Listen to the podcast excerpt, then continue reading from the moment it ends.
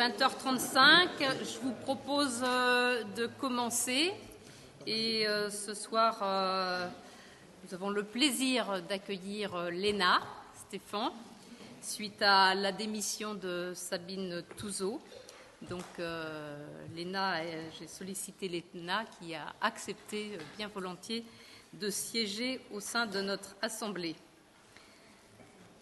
Donc, je vais procéder à l'appel des conseillers. Viviane Aïd Taleb. Loïc Allium. Amin Amar. Thierry Annex a donné pouvoir à Sia Goya. Laurence Besserve, euh, votre serviteur, moi-même, présente. Alain Bidot. François Brochin. Présent. Leïla Farouge. Thierry Fauchou. Présent. Sia Goya. Présent. Sylvain Nilion. Présent. Quentin Jagorel. Nicolas Jaouen a donné pouvoir à Béatrice Tancret. Soisic Labou-Morin. Alice Landet. Stéphanie Lapi. Guy Lebris. Morvan le Gentil a donné pouvoir à Guy Lebris. Karine Lepinois-Lefresne a donné pouvoir à Soisic Labou-Morin. Jean-Yves Loury. Nadège Lucas. Séverine Massé. Frédéric Mignon. Présent. Marianne Pabeuf. Timothée Femme. René Piel. Bruno Rouen. Sabine Rouanet. Erwan Sauvaget. Léna Stéphan. Béatrice Tancret. Martine Tomasi. Et Jean-Luc Voléon. Le quorum étant atteint, nous allons pouvoir commencer la séance. Euh, je vais nommer un secrétaire de séance, Timothée. Timothée Femme, secrétaire de séance. Et je vais commencer par le PV de la séance précédente l'approbation. Est-ce qu'il y a des questions, remarques, observations sur le PV de la séance précédente? Alors attendez, je. En date du 18 mai. Alors, je mets au voix. Y a-t-il des oppositions? Des abstentions, unanimité. Merci. Et donc euh, le premier point, euh, nous profitons aussi euh, quelquefois d'un ordre du jour plus léger où il nous paraît important de présenter aussi les actions du pôle cohésion sociale à travers le point accueil emploi et le centre communal d'action sociale. Et donc, je laisse la parole à Frédéric Mignon. Merci, Madame la maire. nous allons vous présenter ce soir à deux voix avec Christine Coupé euh, le bilan du pôle cohésion sociale que vous avez euh, sur table euh, devant vous dans sa version complète.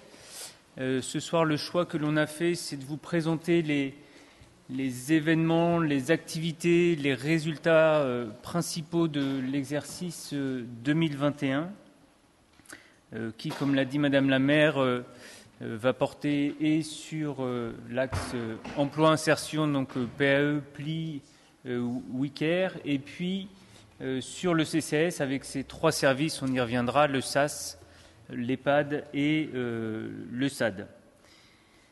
C'est l'occasion pour moi ce soir euh, de remercier euh, l'ensemble des agents du pôle cohésion sociale pour leur investissement, leur implication et leur professionnalisme, euh, que ce soit au sein du SAS, du PAE, de l'EHPAD et du SAD. On sait tous qu'ils ont des métiers difficiles, des métiers en tension. On en parle régulièrement dans les médias. Donc je souhaitais profiter de cette présentation pour les remercier. Enfin, vous dire qu'on est sur une présentation relativement courte de 20 minutes. Donc on va aller à l'essentiel. Néanmoins, sachez qu'on est, euh, euh, euh, et, Christine et moi-même, disponibles tout au long de l'année pour répondre à vos questions, pour vous éclairer sur les activités, les résultats, les actions qui sont menées par le pôle. Donc n'hésitez pas à nous solliciter et à venir rendre visite au pôle, à la, Maison Bleue notamment, ou sur les autres établissements. Voilà, donc sur la première partie, je vais laisser la parole à Christine qui va vous, présenter euh, les éléments. Merci. Donc vous avez tous euh, le petit livret hein, donc, qui va effectivement reprendre de manière plus détaillée euh, les différents services et l'activité de, ceux-ci. Donc on va commencer, s'il vous plaît, donc par le point accueil-emploi. Donc sur l'année 2021, nous avons eu 2251 contacts pour 645 personnes distinctes, euh, des personnes qui sont inscrites dans notre fichier parce que ce sont des personnes qu'on va voir euh, plus ou moins régulièrement, en tout cas qui sont dans une dynamique de recherche d'emploi. Et on distingue avec des personnes que nous recevons ponctuellement pour lesquelles nous ne faisons pas euh, d'inscription systématique. Donc là, il y en a 397. Euh, et, ça a un, lien direct avec le, premier motif de fréquentation hein, euh, dans nos locaux, qui est l'information premier niveau. Et c'est vrai que c'est quelque chose au fil des, années qu'on a vu s'accentuer fortement, dans la mesure où euh, beaucoup de structures, services publics ont, elles, refermé leurs accueils, privilégié une approche bah voilà, d'Internet, hein, très clairement, donc les gens n'ont plus de réponse systématique, ils les sollicitent euh, par ailleurs. Euh, et donc ils viennent nous voir parce qu'on est en proximité, parce que c'est facile de venir nous voir. Et on a de plus en plus des questions extrêmement variées pour lesquelles on n'a pas de réponse. Les gens viennent pour la CARSAT, viennent pour la CAF, viennent pour la caisse primaire d'assurance maladie, euh, et j'en passe. Et c'est vrai que voilà, c'est quelque chose qu'on a vu s'accentuer au fil de ces années. On essaie de faire au mieux, de renvoyer au mieux hein, sur des tiers, mais c'est vrai qu'on sent qu'il y a une forte euh, demande et puis aussi une certaine désespérance de gens hein, qui essayent tant bien que mal d'avoir des réponses à leurs questions et c'est très compliqué. Donc voilà, donc c'est devenu quelque chose d'important. Les autres motifs hein, de, de, fréquentation, évidemment, c'est l'information sur la recherche d'emploi, sur la formation également, le projet professionnel, des gens qui viennent consulter euh, les offres d'emploi, utiliser nos outils, hein, donc en l'occurrence se, connecter aussi à Internet pour beaucoup. Hein. Donc voilà les motifs principaux. Parmi effectivement ces contacts, on, a, euh, on ressent chaque année les nouveaux inscrits. Donc il y en a eu 28, 128 en 2021, c'est en légère augmentation. On a euh, une proportion encore plus importante que les années précédentes de femmes, 66%. Et ce sera encore plus vrai cette année. Hein. Euh, chaque fois qu'il y a la reprise économique, elle va d'abord favoriser, enfin privilégier les hommes qui sont plus autonomes, euh, en tout cas euh, dans les moyens de locomotion, parce qu'ils n'ont pas d'enfants à charge à gérer, parce qu'effectivement il y a beaucoup d'intérim, d'activités d'intérim qui sont d'abord accessibles aux hommes. Donc tout ça fait qu'au final on a beaucoup plus de femmes que d'hommes. C'est assez constant, par contre, sur les moins de 26 ans. On a toujours eu une forte euh, représentation hein, des, moins de 26 ans. Les niveaux de diplôme qui augmentent depuis euh, quelques années. Hein. on a plus de, niveaux bac, hein, donc des niveaux 4, et puis un peu de niveau post-bac. Et euh, la sempiternelle problématique de la mobilité, où on a encore 66% de personnes qui n'ont pas de permis de conduire et donc, bien évidemment, ça contrarie euh, l'insertion professionnelle. On a eu en 2021 51 offres gérées pour 25 entreprises différentes. Ça s'est reparti. Hein. C'est vrai que c'était, euh, on avait eu effectivement peu d'offres l'année euh, d'avant, hein, en raison du Covid. c'est principalement des offres en contrat à durée indéterminée sur des contrats de moins de six mois. Ça, c'est la, la, majorité des offres. Parmi ces 51 offres, il y en a 8 qui concernent des offres de particuliers employeurs. Donc là, par contre, qui sont des CDI, mais avec des faibles volumes horaires. Donc cette part euh, d'offres de, particuliers employeurs, on l'a vu effectivement hein, euh, diminuer au fil des années. Hein, euh, mais tout simplement parce qu'il y a plein d'opérateurs maintenant qui interagissent hein, sur cette, offre euh, et ces réponses à ces offres-là de particuliers employeurs, que ce soit des associations ou des entreprises. Donc il y a moins effectivement de, de gens qui en gré à gré viennent effectivement nous voir et disent moi je vais gérer en direct l'intervention à domicile. Donc ça on a vu hein, au fil des années ça a baissé. Euh, donc au final, 34 démarrages de contrats. Sur les secteurs euh, concernés par ces offres d'emploi, on tourne toujours autour des mêmes activités. Euh, l'entretien des locaux, le service à la personne, un peu de transport logistique principalement avec les agences d'intérim hein, qui nous font des, des, propositions dans ce sens. un peu de tertiaire, c'est essentiellement ce qu'on a sur béton en termes de secteur d'activité. Donc, bien évidemment, euh, la poursuite des accompagnements spécifiques. Donc, euh, en l'occurrence, euh, l'accompagnement des jeunes 16-25 ans dans le cadre de WICARE, donc l'ex-mission locale. donc, 113 jeunes en 2021 qui ont été accueillis. Donc, c'est une augmentation de 11 donc c'est à la fois des jeunes déjà dans le, fichier comme des primo-arrivants. Et on a évidemment continué l'accompagnement euh, PLI, hein, donc euh, en lien avec Rennes Métropole, le service insertion et la formation de Rennes Métropole, donc pour des publics demandeurs d'emploi de longue durée et des bénéficiaires du RSA. Donc 14 participantes. Euh, c'est pas un choix d'avoir que des femmes, hein, c'est qu'il y a des années où on a des hommes, mais là l'année dernière il n'y avait que des femmes. Et pourquoi 14 Parce qu'on a une convention en fait sur un accompagnement de 15 bénéficiaires à l'année, hein, donc euh, un accompagnement renforcé euh, qui vise à amener euh, des personnes éloignées de l'emploi vers des solutions durables, que ce soit en matière de mobilisation, reprendre confiance, se remettre dans une dynamique d'insertion et, de, par l'emploi, mais aussi par la formation qualifiante. Alors, on a évidemment repris les actions collectives. Hein. tout ça été en sommeil euh, en 2021. Donc l'idée des actions collectives, c'est de, casser aussi bah, l'approche qu'on a qui est essentiellement, exclusivement sur de l'interface euh, dans le cadre des entretiens, hein, des rencontres qu'on a à la Maison Bleue. Et l'idée du collectif, c'est d'apporter autre chose, c'est de voir euh, les gens autrement, c'est de leur permettre aussi de se rencontrer, euh, d'échanger aussi. Donc c'est une dimension qui est très importante, nous semble-t-il. Donc on a fait plusieurs actions sur l'année, un café conseil.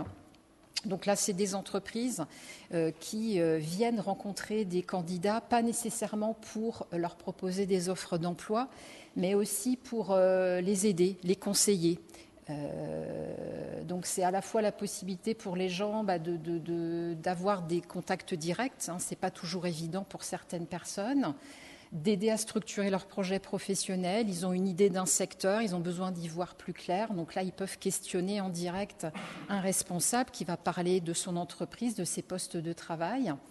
Il arrive aussi qu'il y ait un repérage de candidats, hein, même si ce n'est pas forcément le, le motif principal de ces rencontres. On a fait un job dating saisonnier pour la première fois, donc là qui s'adressait uniquement à des jeunes. Hein, on l'a fait au mois de mai l'année dernière. L'idée, c'était de, là encore, permettre sur des temps très courts, c'est le principe du job dating, des petites rencontres rapides où les jeunes se présentaient, s'exerçaient hein, à la présentation hein, euh, bah, de leur motivation, de leurs envies de, recherche d'emploi saisonnier. On a eu, euh, il y avait cinq entreprises qui étaient présentes et il y a 19 jeunes donc, qui ont pu, sur l'après-midi, avoir un, deux, trois, voire quatre entretiens euh, d'embauche, en fait. Hein, donc, de mémoire, il y avait Decathlon qui était là. Euh, il y avait, je ne sais plus, je vous dis. Donc, Decathlon. ça va venir. Samsic Emploi, qui est une agence d'intérim qui propose voilà, des emplois dans plein de domaines différents. Rennes Claire, qui est une entreprise de nettoyage, puisque souvent le nettoyage a des besoins, notamment au mois d'août, pour remplacer le personnel qui part en congé. Il y avait Green Interim, qui est une agence euh, d'intérim spécialisée dans euh, le domaine agricole, donc saisonnier. Et il y avait le service jeunesse de la mairie de Béton, qui était venu pour trouver des candidats euh, intéressés par l'animation. Donc voilà. Il y a eu deux visites d'entreprise. Donc là, euh, on est allé avec un petit groupe de, personnes euh, voir le roi Merlin, donc qui nous a accueillis dans ses locaux, qui nous a présenté ses postes de travail.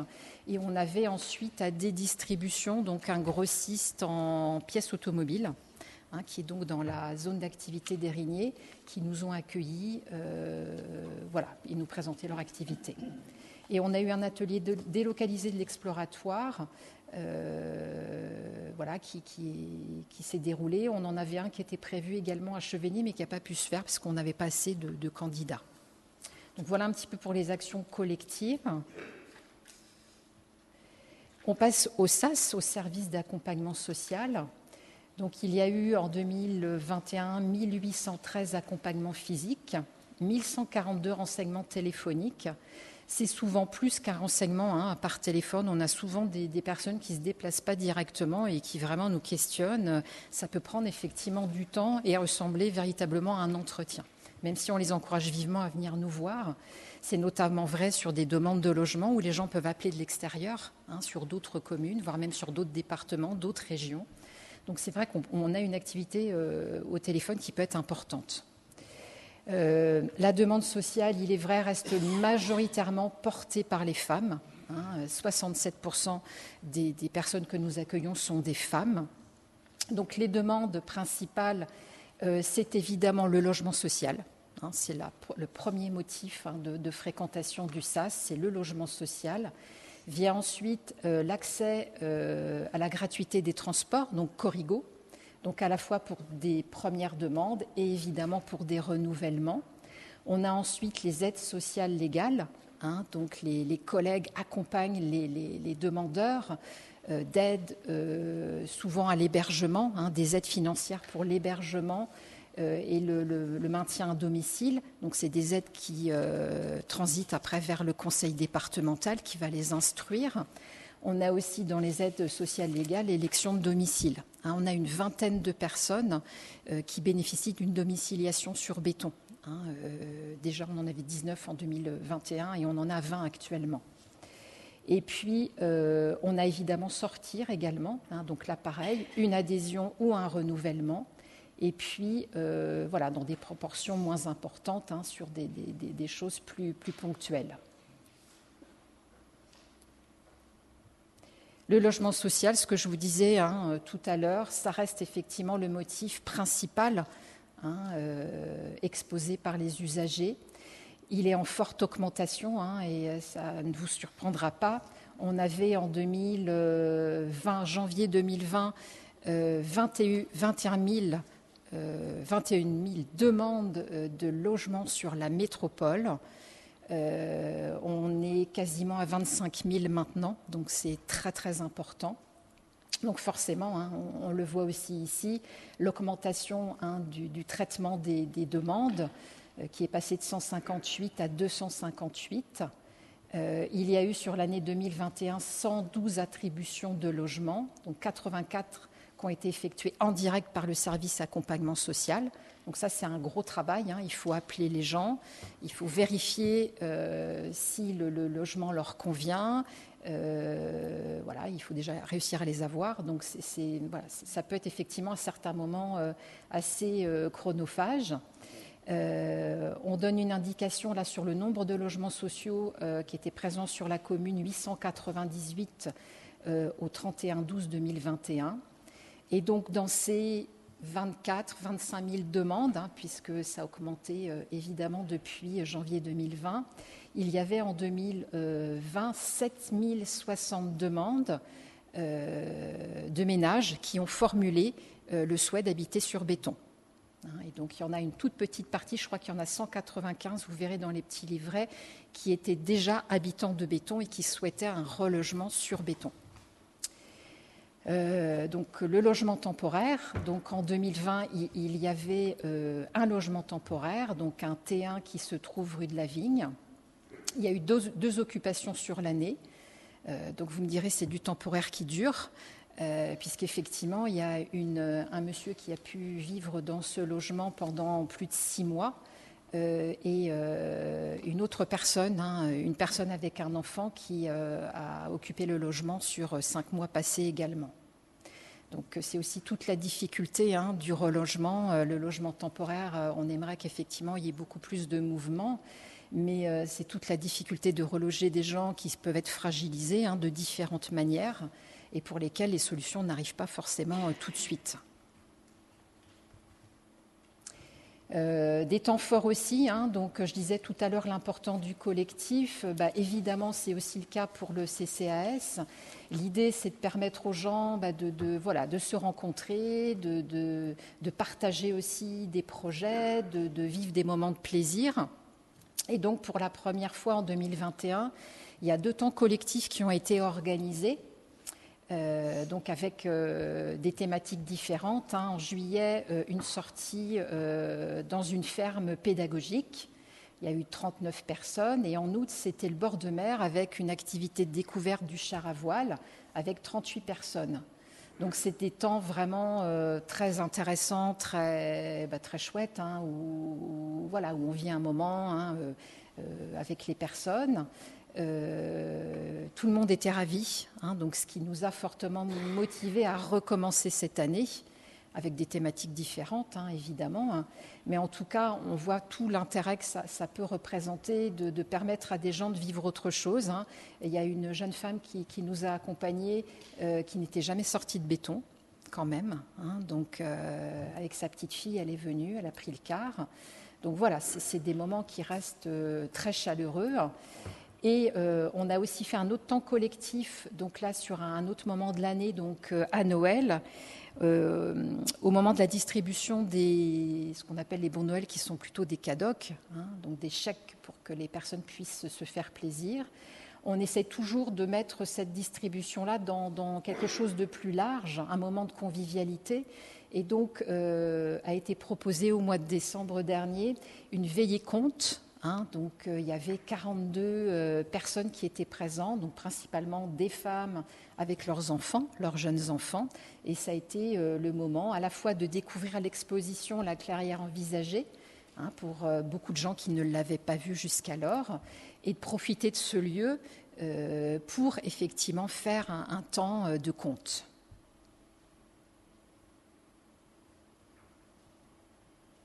Voilà. Monsieur Mignon, je vous laisse le. Merci. Donc les deux autres services dont on va vous, présenter les résultats 2021 ou l'activité plutôt 2021 plutôt que les résultats, euh, c'est tout d'abord le service d'aide et d'accompagnement à domicile, donc le SAD, euh, qui euh, a réalisé sur l'année 2021, vous le voyez, 12 800 heures facturées, ce qui représente 1000 heures de plus qu'en 2020 donc une augmentation de 8,5%, ce qui n'est pas euh, négligeable.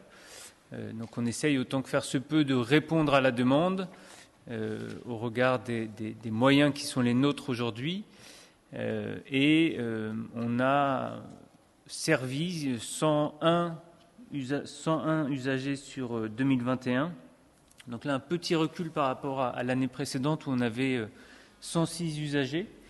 Euh, donc un, léger recul, mais vous le voyez, un, nombre d'heures euh, qui augmente, donc des plans qui sont plus conséquents et des interventions chez les personnes euh, plus importantes sur 2021. à noter qu'en moyenne, on est à 80, mais il y a des gens qui rentrent, qui sortent tout au long de l'année, mais le, le chiffre moyen, c'est de 80 usagers concernant le SAD donc majoritairement des femmes et, moyenne d'âge 78 ans, ça, ça n'a pas, évolué entre les, deux années. Euh, voilà, on reste dans des, données assez, stables. Concernant le personnel, Donc sur les titulaires, on a une, je dis une puisqu'on n'a que des femmes actuellement, on a une titulaire de plus en 2021 par rapport à 2020 et donc un ETP de plus sur les auxiliaires titulaires. Et euh, sur les, remplaçantes, on était en moyenne à 4 remplaçantes sur 2021, on était à 6 sur 2020. Vous voyez qu'il y a un, jeu de, vases communicants, une ETP titulaire de plus, un peu moins de remplaçantes. Donc on, on renforce l'équipe par la titularisation d'auxiliaires, euh, ce qui souligne notre souhait de renforcer ce service sur la commune et de pouvoir servir plus et mieux surtout euh, les usagers qui font appel au SAD de béton. Euh, en termes d'arrêt, vous le voyez, 21 arrêts maladie, euh, certains liés euh, au Covid sur 2021 et un, nombre de jours d'arrêt cumulés qui est à 816 pour l'exercice antérieur. Donc voilà, ce qui n'est pas négligeable et on va l'évoquer sur la, sur la diapo suivante. Donc des difficultés de recrutement, je l'évoquais en introduction. Ce sont des métiers difficiles, ce sont des métiers pour lesquels, euh, ici à Béton, mais toute autre structure euh, alentour, rencontre des difficultés sur le recrutement. On n'a euh, pas de candidature spontanée, on a euh, du mal à avoir des candidatures lorsqu'on organise des temps forts pour présenter, promouvoir, valoriser ces métiers. Euh, là encore, que ce soit sur la commune, on a encore eu l'exemple en, en ce début d'année 2022 mais on le voit aussi auprès des, autres structures euh, du département avec lesquelles on est en lien. Et euh, un, marqueur sur ce secteur-là d'un choix qui euh, s'oriente plutôt vers les structures, les établissements, euh, plutôt que vers le domicile, euh, pour des raisons de, travail en équipe, de collectif, euh, de, matériel, de conditions de travail. Euh, il ne faut pas oublier que les, auxiliaires euh, sont majoritairement seuls euh, chez les personnes tout au long de la journée. voilà, donc ce ne sont pas du tout les mêmes conditions, quand bien même on essaye de faire en sorte qu'elles soient les plus optimales possibles pour dé décliner les missions qui sont les leurs au domicile. Et donc je l'évoquais aussi, la période Covid, donc, qui a amené des absences. Euh, et qui, euh, ici comme ailleurs, euh, a renforcé ce manque d'attractivité sur l'aide à domicile. Donc il nous faut être créatifs, un peu imaginer des nouvelles solutions pour trouver des candidats, intéresser des personnes, soit qui arrivent sur le marché du travail, soit qui sont en reconversion professionnelle pour venir vers ce secteur-là, avec toutes les, les contraintes que ça peut avoir, il faut, il faut me semble-t-il, être tout à fait transparent avec ces candidats et candidates sur ce qu'est le métier d'aide à domicile, mais aussi sur tout ce que ça peut apporter, parce que les auxiliaires qui travaillent au sein du SAD le disent aussi, il y a une richesse humaine dans ce travail-là, mais il y a aussi euh, un travail qui est euh, physique, une relation qui peut être parfois un peu difficile, mais euh, on essaye, on essaye de l'améliorer. Euh, et enfin, un point qu'on souligne ici aussi, euh, un turnover qui n'existe pas ou très très peu dans l'équipe. Donc on a une stabilité de l'équipe d'auxiliaires au sein du SAD, euh, qui là est un point fort pour le service, parce que l'équipe est soudée, parce que l'équipe est présente, et on peut compter sur cette stabilité et cette fidélité des auxiliaires au sein du service. Voilà pour le SAD et enfin, euh, le, le, temps passe, enfin vous parlez euh, rapidement de l'EHPAD, donc résidence de Lille. Donc 30 résidents en hébergement permanent. Euh, sans surprise, on est sur un taux d'occupation de 100%, qui est stable entre 2020 et 2021, puisqu'on a toujours de la demande et donc lorsqu'une Lorsqu'un logement euh, est disponible, très rapidement, il est à nouveau occupé. Donc vous avez ici, et dans le livret qui vous est remis, la répartition entre les différents GIR. Donc GIR, c'est le niveau de dépendance euh, de la personne. Plus on est euh, bas, plus la dépendance est importante. Donc 1, 2, 3, 4 et 5, 6, on, est un peu moins dépendant que, les autres catégories. Moyenne d'âge, là aussi, on est stable, on est à 87 ans, avec pour les trois quarts des résidentes, donc des femmes qui sont en hébergement permanent à la résidence de Lille.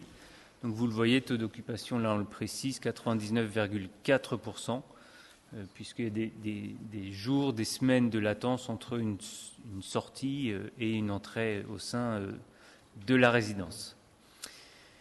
On a également au sein de la résidence un hébergement temporaire. cinq personnes en ont bénéficié sur l'année 2021. Parmi ces cinq-là, deux ont pu ensuite entrer en hébergement permanent. Euh, et euh, sur cet hébergement temporaire, vous le voyez, 343 journées, donc ce qui est très important. On est quasiment sur, euh, sur un taux de 100% d'occupation sur l'exercice 2021. Pour rappel ou pour information, on était en 2020 sur 291 journées, donc on a 52 jours pour être précis d'occupation en plus sur l'hébergement temporaire. Sur le personnel concernant l'EHPAD, euh, donc en 2021, 23,89 ETP.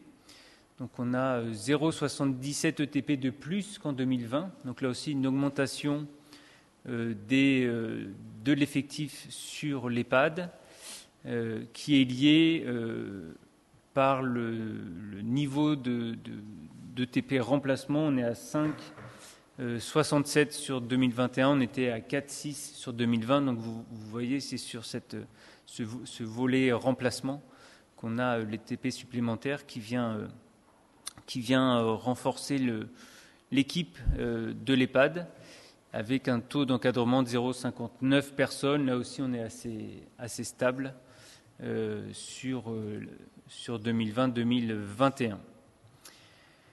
Le taux d'absentéisme, 23%. Là, on est un peu moins bon que 2020. En tout cas, le chiffre a augmenté puisqu'on est trois points au-dessus de ce qu'on avait observé en, 2020. Euh, donc euh, là aussi, lié au métier, lié aux conditions, lié au Covid, euh, un certain nombre de, raisons qui expliquent cet absentéisme-là. Et puis une dernière donnée qu'on souhaitait partager avec vous ce soir qui nous semble intéressante, c'est les journées de formation. 65 euh, journées et demie de formation sur 2021, on était à 25 journées sur 2020. Alors pour des raisons que vous connaissez, mais aussi 65 qui euh, soulignent la volonté euh, du directeur de l'EHPAD, du CA, du CCS, aussi d'activer le levier de la formation pour permettre au personnel de partir, de se former, de conforter ou d'acquérir des nouvelles compétences euh, pour, euh, là aussi, euh, offrir un service de qualité aux résidents, ce qu'il souligne d'ailleurs au moment des comités de, vie sociale. voilà, il, souligne le, les bonnes conditions de résidence au sein de la résidence de Lille et la qualité de l'accompagnement par les professionnels au sein de, de cet établissement qui reste euh, à taille humaine, familiale. On est sur 30 euh, euh, résidents, donc c'est un, petit EHPAD, mais qui a de, nombreux avantages.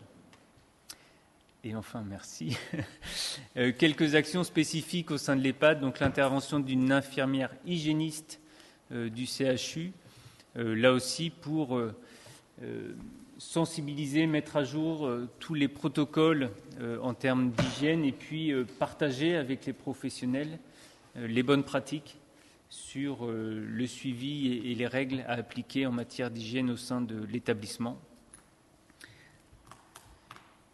La réouverture de l'EHPAD à des interventions, des activités euh, extérieures, avec des sorties qui ont été proposées en 2021, des activités là aussi qui ont, été, qui ont été remises en route avec une, animatrice qui est pleine de bonnes idées, donc qui propose beaucoup de choses aux, résidents. Et puis, euh, vous le voyez en, illustration, de l'équithérapie qui a été proposée, euh, notamment euh, pour des, personnes, des résidents atteints de maladies neuroévolutives, et qui a beaucoup plu là aussi. la thérapie via l'animal, alors que ça soit, là c'était l'équithérapie, mais ça existe aussi avec d'autres animaux. fonctionne bien d'une manière générale dans les établissements médico-sociaux. Et donc là, ça a été, ça a été proposé sur 2021 à l'EHPAD et ça a rencontré un franc succès auprès des résidents. Voilà, on a à peu près tenu nos 20 minutes. Euh, comme je le disais en, introduction et vous l'avez constaté, on a beaucoup de choses à dire sur ces, activités du pôle cohésion sociale. Donc on vous invite, euh, si vous avez des, questions, à nous solliciter dans les jours, dans les semaines euh, ou dans les mois à venir pour pouvoir échanger de manière approfondie sur ces données-là et puis des actions ou des activités à développer éventuellement ou à renforcer. Merci. Vous avez tous été destinataires euh, du petit livret hein, que vous pourrez lire euh, attentivement. Euh, mais on peut prendre quelques questions. Alors, Soisic, la Oui, ce n'était pas forcément une, question, mais juste, juste un, un, complément en tant que administratrice euh, au CCAS. Donc déjà, je voulais remercier effectivement les agents du pôle cohésion sociale et en particulier ceux qui suivent les dossiers du microcrédit, qui est un sujet euh, que je suis euh, tout particulièrement. donc, grâce à ce microcrédit, vous pourrez lire effectivement le passage hein, dans le livret, qui est à hauteur de 5 000 euros maximum. des bénéficiaires, notamment des femmes et des familles monoparentales, ont pu acquérir un véhicule ou financer le permis de conduire, qui est, euh, comme, nous, comme, comme Christine a pu le rappeler, souvent un ticket d'entrée euh, pour l'emploi. Voilà, merci. Merci. Est-ce qu'il y a d'autres questions, remarques? Monsieur Piel. Merci. Euh, effectivement, merci pour cette présentation, euh, saluer aussi le travail des agents, puisque ce n'est pas toujours très facile pour eux. Si vous avez souligné effectivement la richesse de, ce travail au niveau du SAD hein, et au niveau des EHPAD, euh, effectivement, on sait aussi la, difficulté de ce travail et l'usure qui s'ensuit. Je voudrais reprendre un peu au, départ hein, et, commencer par, euh, l'emploi et l'importance que nous nous attentions aussi, comme vous, sur ces, prises en charge individuelles. Alors on le voit bien, ces prises en charge individuelles concernent des personnes qui se sont déjà présentées. Le problème, c'est ceux qui ne se présentent pas et qui sont hors, qui, n'interviennent pas sur euh, Internet, sur, nos sites et autres, euh, et donc qui sont hors des radars.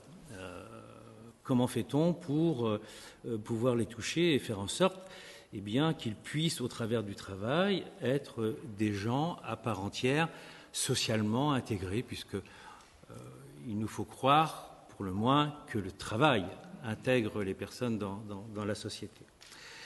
Et donc cette individualisation euh, dont vous parliez, il nous semble important qu'elle puisse aussi aller vers ces gens-là je n'ai pas de méthode, hein, mais on en a déjà énormément discuté, euh, euh, entre autres au, CCAS, et ça semble un, point, important. Euh, alors j'ai bien noté que les femmes avaient un peu plus de difficultés que les hommes à trouver l'emploi. Je pense qu'il faudrait rajouter un autre point, et celui qui est lié au patriarcat de notre société, puisque quand dans un couple, il y a un, travail à aller chercher quand on est un homme et une femme dans une même situation pénible. Eh bien, la femme reste chez elle et l'homme va travailler. D'autant plus qu'on est sur, euh, effectivement, pour certains, euh, des niveaux euh, de, professionnalisation bas. Sans doute que c'est peut-être un peu moins vrai pour les niveaux de socialisation élevés, quoique. Euh, donc, euh, c'est cet élément-là, il faut le prendre en, compte. Hein, et euh, on a ouvert dernièrement des, postes de, crèche pour permettre à, des, à, des, femmes gardant leurs enfants de pouvoir se rendre, pourquoi pas, à un travail, voire d'aller rencontrer une entreprise. Ça, c'est élémentaire et c'est des choses qu'il faut absolument renforcer.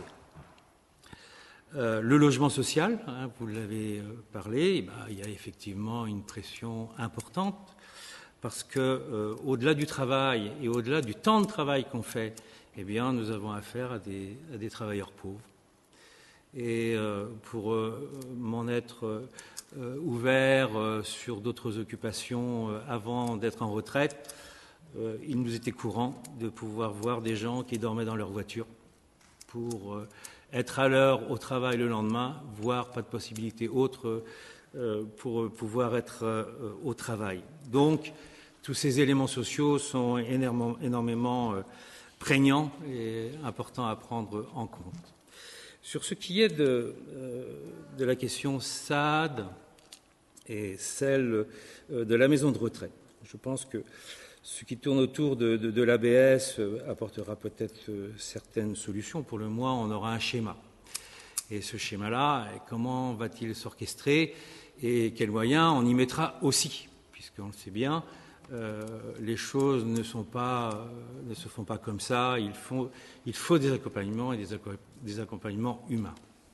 Pour le stade, vous l'avez bien expliqué, hein, le problème euh, de pouvoir avoir des personnes qui puissent tenir les services, c'est pas évident, hein, parce qu'on a la question de comment fidéliser les agents, d'une part, d'autre part, comment rendre ce travail attractif. C'est le béaba un peu de cette chose-là, mais il est important à noter, et vous l'avez souligné, euh, l'importance de la formation. Alors, quoique, quand on regarde le nombre de formations au niveau de l'EHPAD, on est sur 23 ETP, on est sur 30 personnes travaillant, on arrive à 65 jours de, formation. Bon, on divise, on voit que les jours de formation euh, restent un peu restreints, mais bon, à noter euh, d'une année sur l'autre cette augmentation. C'est plutôt, plutôt encourageant. Donc, euh, comment préparer l'avenir hein, euh, à, tous ces niveaux-là? Euh, Eh bien, c'est des questions qui, sont, qui, vous sont posées. Hein, quelles, vont être les priorités et comment on va pouvoir fidéliser les services, faire en sorte de les appuyer. Le SAD, est-ce que avec la loi de décembre 2021, il y aura une obligation de rapprochement? Mais le rapprochement, on peut le faire en soi. Euh, le SAD se rapproche de l'EHPAD et, voilà. Mais est-ce que c'est la bonne solution? Point d'interrogation. Vous savez ce que moi je pense de cela. Je pense qu'il faut s'ouvrir à l'extérieur pour tout ce qui peut être euh, pris en charge, plus efficace. Euh, moins onéreuse aussi, quelque part, puisque quand on voit au niveau du CCAS le nombre de, budgets modifiés tout durant l'an pour permettre au, SAD de fonctionner, on voit bien que ça ne fonctionne pas euh, euh, tout à fait au mieux. On va s'arrêter là. Hein, et, on voit bien, hein, on, a plus de temps, euh, de temps ETP de, remplacement que de, gens titulaires. C'est un souci. Bon, voilà très, rapidement hein, ce que nous, on tenait à, vous dire les questions que, l'on porte sur, sur cette question-là. Merci. Frédéric. Oui, très rapidement, merci René pour souligner euh, les bons points qu'on avait évoqués au cours de cette présentation et les, points de vigilance concernant l'avenir du, du SAD et de l'EHPAD. On s'est saisi de la question et on aura l'occasion d'en échanger puisqu'un rendez-vous a été proposé pour qu'on en échange comment s'y était engagé. Et sur les décisions modificatives budgétaires, je crois que c'est le lot de toutes les collectivités euh, et établissements publics que d'y passer, donc on, le fait pour être en fin d'année au plus juste sur, euh, sur les bilans qu'on peut, peut proposer. Mais euh, je me réjouis de voir qu'on est ce soir sur les mêmes analyses concernant le pôle cohésion sociale. Merci. Juste un petit mot. Hein. Moi, je voudrais remercier également euh, l'ensemble du service euh, cohésion sociale et M. Goutot, Christine Coupé. Euh, vous transmettrez mes remerciements à l'ensemble de l'équipe. Alors pour cette présentation, évidemment, mais surtout pour le travail que vous faites tout au long de l'année. Dit cohésion sociale, difficulté, vous imaginez bien que tout n'est pas publié. il y a ce devoir de réserve et donc les équipes sont sollicitées au quotidien avec Frédéric et les services de la ville et moi-même aussi quand cela le nécessite et nous devons être très réactifs. Donc, je voudrais aussi euh, souligner quand même euh, la présence de ce service et nos politiques hein, que nous mettons tous en œuvre. Euh, service, je vais dire, de proximité physique, géographique. voilà, c'est aussi important pour la population bétonnaise qui quelquefois a du mal à se déplacer. En venant en centre-ville à béton, ils savent qu'ils ont le PAE, le CCS, le service, d'accompagnement social et tous les autres services. Et donc tout cela pour assurer du mieux qu'on peut la cohésion, la cohésion sociale et le vivre ensemble au sein de notre commune. Alors un grand merci.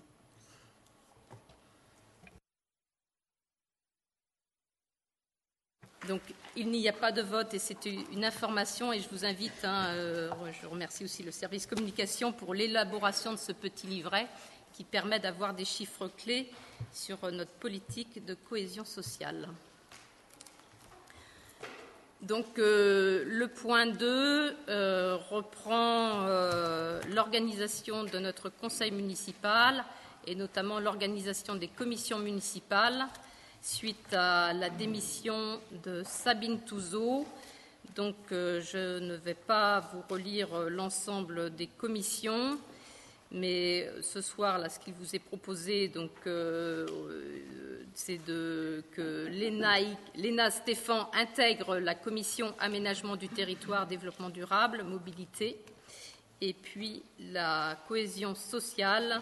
Euh, que Labou-Morin ne souhaite plus en faire partie, donc euh, les corrections ont été apportées. Donc s'il n'y a pas d'autres mouvements, je propose euh, de laisser euh, telles qu'elles vous sont présentées les commissions euh, qui vous sont présentés dans la délibération. Hein. donc aménagement du territoire, développement durable, mobilité, patrimoine bâti, infrastructure, cohésion sociale, culture, association, sport, petite enfance, affaires, jeunesse, affaires scolaires, jeunesse, pardon, et finances.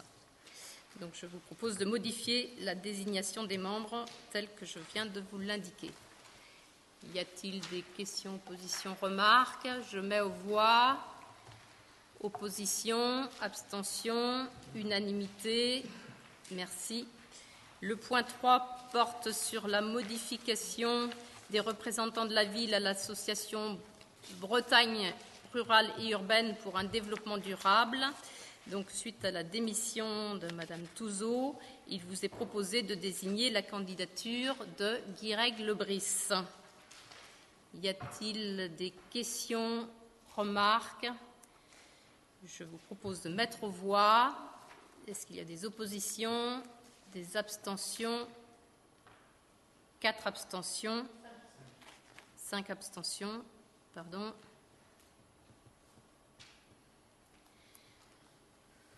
Donc, euh, délibération est approuvée.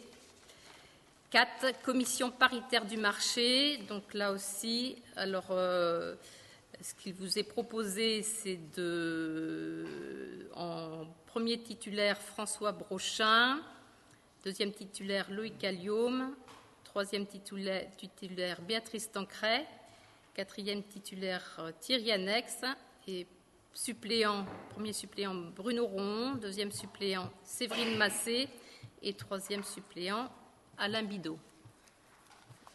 Euh, remarque, je mets aux voix Opposition Abstention Unanimité Merci. Le point 5 euh, relatif à l'école de musique, où là, les personnes qui, représentent la ville, donc euh, il vous est proposé de désigner euh, Séverine Massé, et donc les représentants de la ville sont Sabine Rouanet, Thierry Fauchou, Séverine Massé et Alain Bidot. Remarque je mets aux voix. Opposition, abstention, unanimité. Merci. Le point 6 euh, concerne euh, la zone d'activité économique d'Érigné et donc euh, la cession gratuite de délaissés à Rennes Métropole. En fait, c'est plutôt une régularisation Donc les travaux de voirie sont quasiment terminés ou sont à présent terminés. Et donc il nous est nécessaire de prévoir la cession de certaines parcelles qui étaient restées dans le domaine communal et qui constituent en fait des aménagements de voirie. Donc c'est vraiment de la régularisation. Et donc, ce sont les parcelles AY numéro 249 de 319 mètres carrés, AY 250 de 198 mètres carrés, AY 251 de 68 mètres carrés et AY 252 de 4 mètres carrés, avec, euh, étant souligné que la parcelle AY 249 et 250 sont grévées d'une servitude de passage au profit de la SCI Arzad Immobilier, hein, qui correspond à la société d'Herven. Et puis, il convient également euh, de céder les parcelles AY 270 de 92 mètres carrés et 271 de 41 mètres carrés et AY 272 de 40 mètres carrés. 271 constituant une petite partie d'un lot de parcelles et les autres parcelles correspondant à de la voirie. Donc, euh, ce sont des régularisations euh, de la ville de béton en direction de la métropole et d'accepter la cession gratuite de ces parcelles au profit de Rennes Métropole. Donc, problème de compatibilité, mais euh, voilà, ce sont des régularisations. Donc, y a-t-il des questions, remarques Monsieur Piel? Merci. Euh, sur cette question, on sait l'importance des entreprises qui vont pouvoir s'implanter sur la zone d'Érigné et on sait que plus une entreprise euh, emploie de personnes et plus leur cotisation euh, à l'impôt est importante. À partir de ça, on sait que les entreprises qui entreposent ne sont pas forcément très porteuses de ces cotisations-là. Et dans ce euh, contexte-là, est-ce qu'on peut en savoir un peu plus sur euh, les entreprises euh, qui vont pouvoir s'implanter sur, cette zone d'Érigné Alors on sait déjà, par la rumeur publique, que Rennes Motoculture devrait regagner ses lieux, devrait, puisqu'on n'en sait trop rien. alors qu'en est-il de ces entreprises qui devraient arriver à s'installer sur euh, les Est-ce qu'ils seront porteurs, porteuses plutôt, euh, de manne d'argent public? Alors, votre question, euh, il, faut être très précis hein, dans votre question. Vous parlez porteuse de, de, de oui, bah, publiques. De tout, ce qui est. En fait, on parle de, vous parlez de la taxe CFE ou CAVE Alors, la CFE et la CVAE va à Rennes Métropole. Rennes mhm. Métropole gère tout ça. C'est redistribué les seules recettes concernant les entreprises qui rentrent dans le budget communal sont les taxes sur le foncier bâti. Donc, euh, on sait que sur notre commune, il y a le foncier bâti résidentiel, il y a le foncier bâti industriel, artisanal, commercial ou tertiaire. Donc, il y a différents seuils, mais ce n'est pas forcément en fonction du nombre de personnes qui travaillent à l'intérieur que la taxe sur le foncier bâti euh, est, calculé. Hein. c'est plutôt au prorata de la surface et de la nature de l'activité. Donc c'est la première euh, réponse à votre question. Et sur l'autre question, on peut donner des noms d'entreprises une fois que le permis de construire est déposé.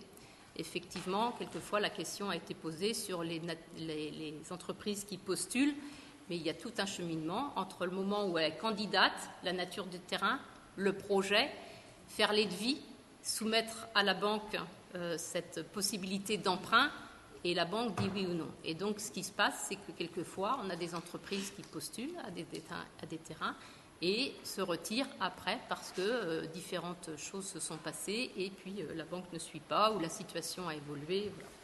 Donc, aujourd'hui, on donne le nom des entreprises quand le permis de construire est accordé. Et effectivement, Rennes Motoculture, mais ce n'est un secret pour personne, c'est même pas une rumeur, hein, euh, Rennes Motoculture, depuis le départ, envisageait délocaliser, délocaliser son site de la Forge pour aller sur le site d'Érigné. Il y a une autre entreprise qui a eu son permis de construire accordé, c'est aussi une entreprise de clôture. Voilà. Et puis une troisième entreprise dont le permis a été déposé et qui s'appelle SCI, HVS, euh, voilà, qui est une entreprise euh, dont le PC a été accordé. Aujourd'hui, trois permis de construire ont été accordés sur la quinzaine et le processus est en route. Y a-t-il d'autres questions, remarques? Je mets au.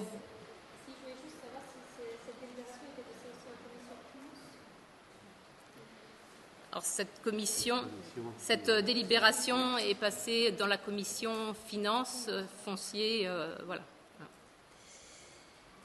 Donc euh, je mets aux voix. Y a-t-il des oppositions, abstentions Une. Alors, euh, cinq abstentions. Merci. La délibération 7 euh, porte aussi sur une petite parcelle euh, du domaine communal mais privé. Hein. vous savez, il y a le domaine communal public et le domaine communal privé. Et donc, euh, nous sommes rue de la Forêt. Et donc, euh, il s'agit euh, d'une petite parcelle que vous voyez en vert et qu'il vous est proposé de vendre suite à l'accord, à, une estimation des domaines à monsieur madame Toto Zarazoa. Donc, l'avis des domaines a établi un prix de 50 mètres carrés. 50 euros, pardon, 50 euros le mètre carré. Et donc, il s'agit de deux parcelles, AS 259 et AS 530, d'une surface de 16 et 30 mètres carrés, soit au total une surface de 46 mètres carrés.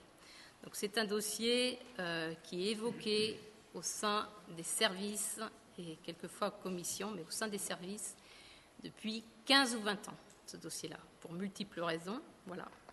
Donc là, nous arrivons à un accord euh, des riverains euh, et des personnes, donc un travail aussi et des services et puis des actes notariés. Et donc il vous est proposé ce soir de céder 46 mètres carrés au prix de 50 euros du mètre carré à monsieur et madame Toto Zarazoa. Alors, y a-t-il des remarques, questions? Alors, il y a plein de mains qui se lèvent. Monsieur Piel, Monsieur Allium et Madame Tancret. Oui, une, remarque euh, rapide, euh, voire formelle, euh, sur, le fait que ces, deux délibérations, la 6 et la 7, n'ont pas été présentées à la TDDM. Et on le regrette parce que, franchement, je, ne sais pas où, c'est cette, cette, session du délaissé pour Madame Toto. je, n'ai pas vu les plans à, ce niveau-là. Une explication au niveau de, de la commission euh, de M. Brochin aurait été plutôt bienvenue. Pour cette raison, euh, on s'abstiendra. De toutes les remarques, et puis euh, François, tu répondras après. Loïc Oui, Madame la maire. J'avais déjà posé cette question et on, vous nous aviez répondu que c'était assez compliqué mais on aimerait bien avoir une cartographie de tous les emplacements qui pourraient être délaissés sur la commune, parce que ça nous permet en amont de voir ce qui pourrait se présenter. Je sais que c'est un travail de fourmi, mais puisqu'ils arrivent au coup par coup, ben, on ait au moins une cartographie en tant qu'élu des, délaissés qui pourraient être disponibles. Euh, excusez-moi, je réponds juste hein, sur la cartographie. Alors, qu'est-ce qu'on appelle le délaissé? Mais on est sollicité quelquefois par plein de petits bouts d'espace comme ça. Il y en a des milliers sur la commune. Donc faire ce travail-là, autant le recensement des terres communales, euh, voilà, les grandes parcelles, euh, voilà, quand ça comporte 500 euh, mètres carrés ou 1000 ou un hectare, voilà. Mais si on commence à identifier toutes les parcelles de 16 mètres carrés, euh, je crois que nos services euh, ne vont pas pouvoir suivre, ou alors il faudra qu'on mette des moyens conséquents pour justifier de l'appartenance de 16 mètres carrés. Donc à un moment, il faut mesurer l'efficience aussi de tels indicateurs, et je crois que voilà, faut autant sur les grandes parcelles, oui, mais sur les toutes petites, euh, un peu plus compliqué. Béatrice? Oui, déjà, premièrement, ma question la délibération 6 euh, venait aussi en question 7, hein, j'avais pu déjà l'exprimer. Euh, moi aussi, je regrette que cette délibération n'ait pas passé. Donc, on, a annulé la, commission euh, aménagement du territoire du 22 juin pour le reporter au 6 juillet. Donc, je pense que ce, dossier aurait pu être présenté à cette commission. Après, tu, as parlé qu'il y avait l'accord des riverains. Donc, Nicolas Jaouen vous a envoyé un mail cet après-midi. Souvent, on découvre aussi des choses en, conseil municipal. Et, voilà. Euh, après, tu abordes le sujet ça fait 15-20 ans que, cette question se pose. Donc, y a-t-il un historique qu'on pourrait peut-être avoir euh, ce soir? Euh, et, donc, du coup, bah, je peux poser les questions en direct si, vous souhaitez. dans la libération, il n'est pas précisé quelles sont les, parcelles des acheteurs. Voilà. Il n'est pas précisé aussi si l'ensemble des voisins et propriétaires ont refusé, ont été sollicités. Et euh, enfin, question des coûts des servitudes au niveau des, voisins. Voilà, si on peut nous apporter euh, des réponses. Des éléments de réponse Je peux essayer d'apporter quelques éléments de réponse. Euh, déjà, concernant la présentation en commission. Effectivement, la commission aménagement du territoire, développement durable et mobilité a été reportée au 6 juillet, donc elle ne s'est pas tenue. Euh, j'en ai une part de responsabilité de ce report puisque j'avais un décès familial et donc je n'ai pas pu préparer cette commission. C'est un, point. Cependant, les éléments qui ont été présentés ce soir en conseil municipal ont également été présentés en commission, mais en commission finance. Euh, donc, euh, Monsieur Bidot, vous étiez présent. Donc, l'ensemble des composantes de, de, notre conseil municipal étaient représentées à cette commission finance. Donc, il ne s'agit pas de cacher quoi que ce soit, tout a été présenté. Euh, sur une question qui nous est posée, de savoir est-ce que euh, monsieur et madame Sarazoa sont propriétaires d'autres parcelles sur, euh, à proximité des, deux parcelles concernées? Non, ils ne sont pas propriétaires. Juste en copropriété, ils ont ce morceau de la 132. Toutes les autres parcelles qui sont avoisinantes ne sont pas de leur propriété. Concernant l'information faite aux riverains, euh, le dossier a été présenté donc, euh, euh, par soit M. et Mme Toto Zarazawa, soit par leur notaire à l'ensemble des riverains qui, jouxtent leurs leur parcelles. Et donc les, riverains ne se sont pas montrés intéressés par l'achat des parcelles 529 et 530. Voilà sur les éléments que j'avais pris en compte. Je ne sais plus s'il y avait d'autres choses.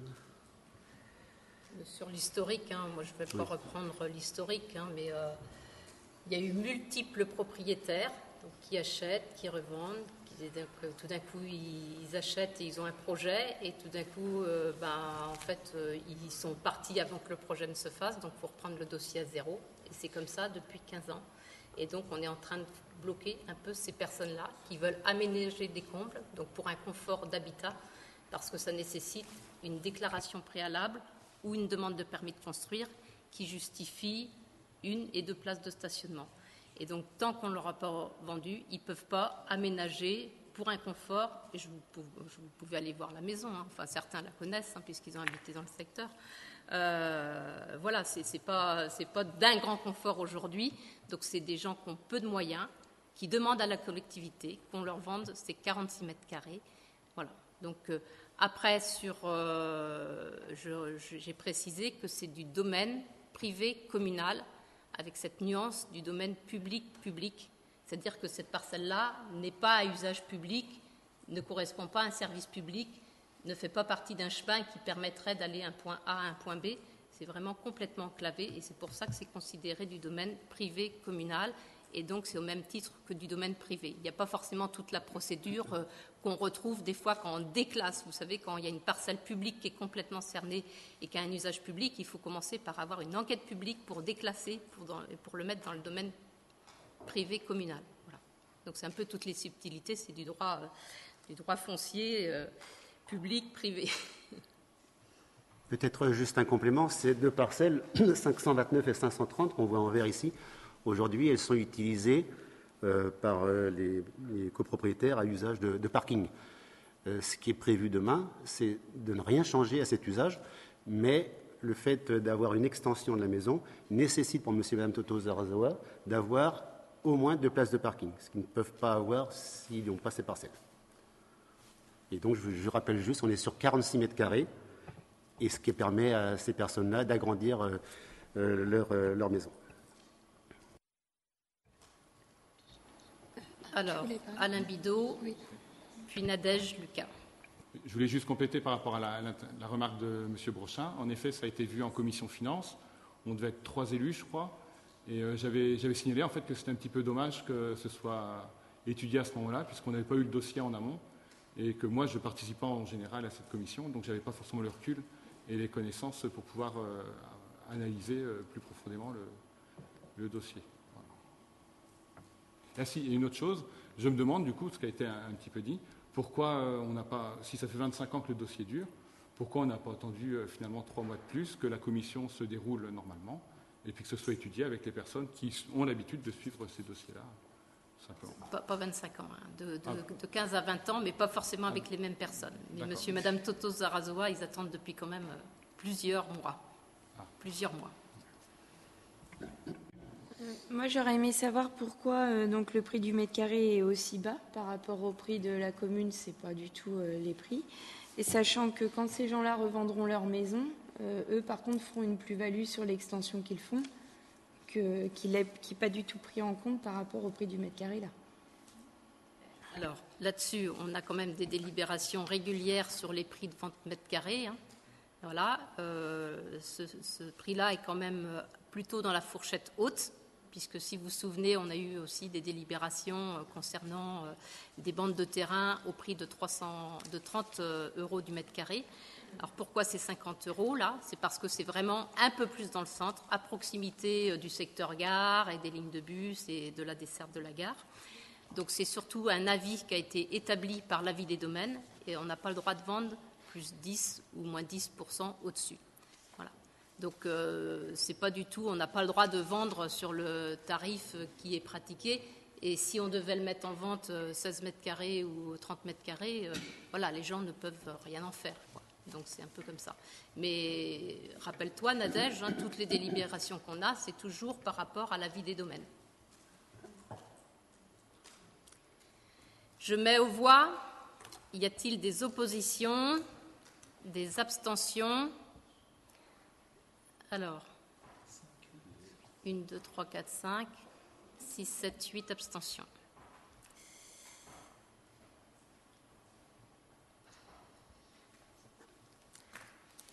Alors, le point 8, là, porte sur les ressources humaines. Et donc, il s'agit de la mise en place des modalités d'utilisation du compte personnel de formation donc euh, le compte personnel de formation qui a remplacé le droit individuel de formation appelé DIF. Et donc à ce jour, on n'avait jamais délibéré sur les modalités euh, euh, pour le compte personnel de formation, notamment des critères d'attribution et d'accompagnement financier. Donc le contenu de cette délibération a été vu en dialogue social et en comité technique, hein, où François Brochin et Thierry Fauchou siègent également avec moi. Donc, le compte personnel de formation se substitue au droit individuel à la formation. Il appartient à l'Assemblée délibérante de fixer les modalités de mise en œuvre du CPF et notamment les plafonds de prise en charge des frais de formation au sein de l'activité. La collectivité accorde une grande importance à l'accompagnement des agents dans la réalisation de leurs projets professionnels et donc, il est proposé de mettre en place les modalités d'utilisation du compte personnel de formation. Donc, c'est surtout pour l'accompagnement, euh, pour, par exemple, je donne des exemples hein, de bilan de compétences ou de mise à niveau en langue française et mathématiques. Ce n'est pas forcément une formation liée à la spécificité du poste. C'est vraiment euh, pour une reconversion professionnelle euh, éventuelle. Donc le plafond de prise en charge des frais, de formation, prise en charge des frais pédagogiques de la formation euh, l'enveloppe qui est proposée euh, est de 10% du budget annuel dédié à la formation. Donc le budget annuel dédié à la formation pour l'ensemble des agents, je vous le rappelle, on l'a voté en, budget, est de 30 000 euros par an. Euh, voilà. Euh, après, on définit la prise en charge des frais de déplacement dans la limite de 250 euros par action de formation. Les demandes d'utilisation du CPF, euh, donc la demande doit être adressée euh, par écrit et puis justifiée.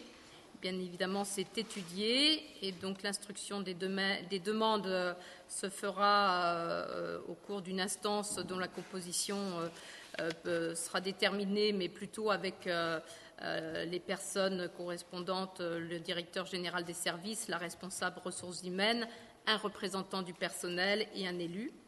Et les critères d'instruction euh, et priorité des demandes, alors nous devons aussi accepter par ordre de priorité pour raison médicale. Hein, quelqu'un qui a besoin de changer de poste et de se reconvertir professionnel pour raison médicale, ça devient aussi quelque chose de prioritaire.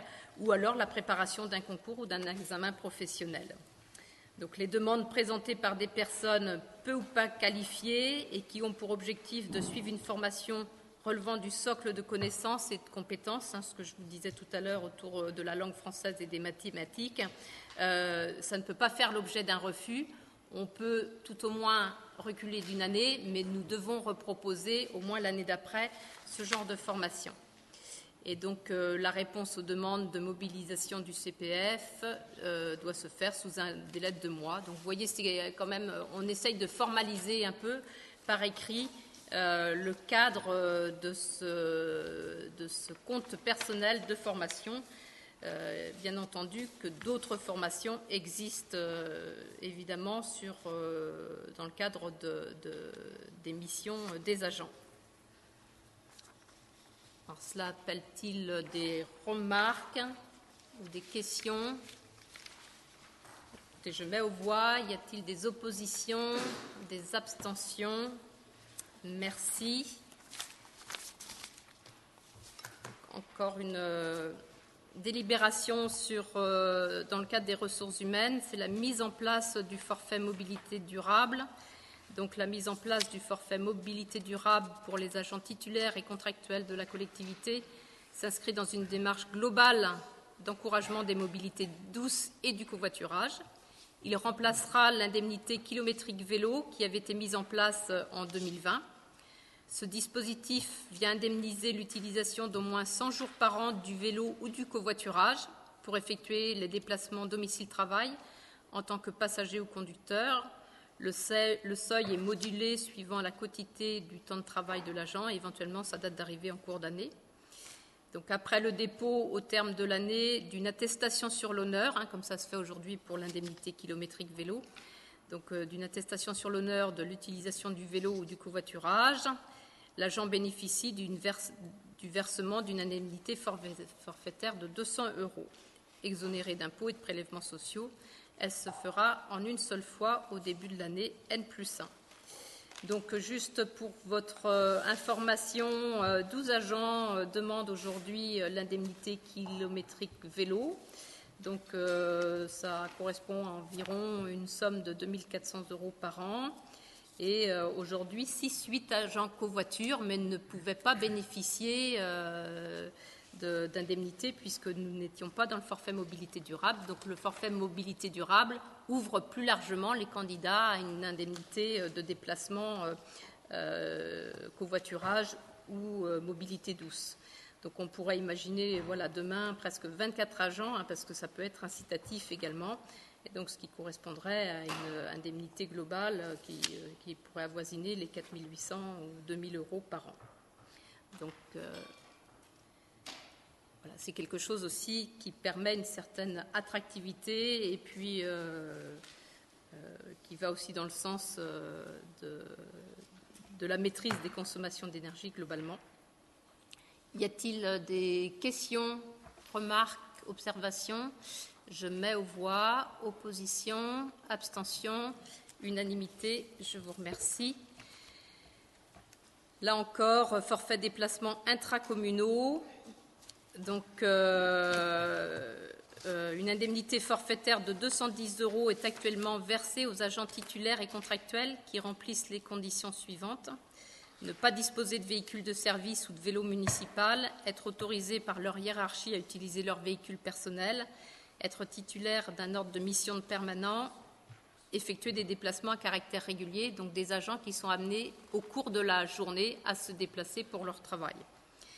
Dans un contexte de hausse des carburants, il est proposé de moduler l'indemnité forfaitaire de la manière suivante. 210 euros pour les chargés de mission et de communication, les encadrants de proximité, les chefs de service et les responsables de pôle, 420 euros pour les animateurs, les bibliothécaires, les directeurs périscolaires et d'accueil de loisirs, et 615 euros pour les agents en charge de l'entretien des locaux. Donc les deux derniers montants pourront être versés en deux fois.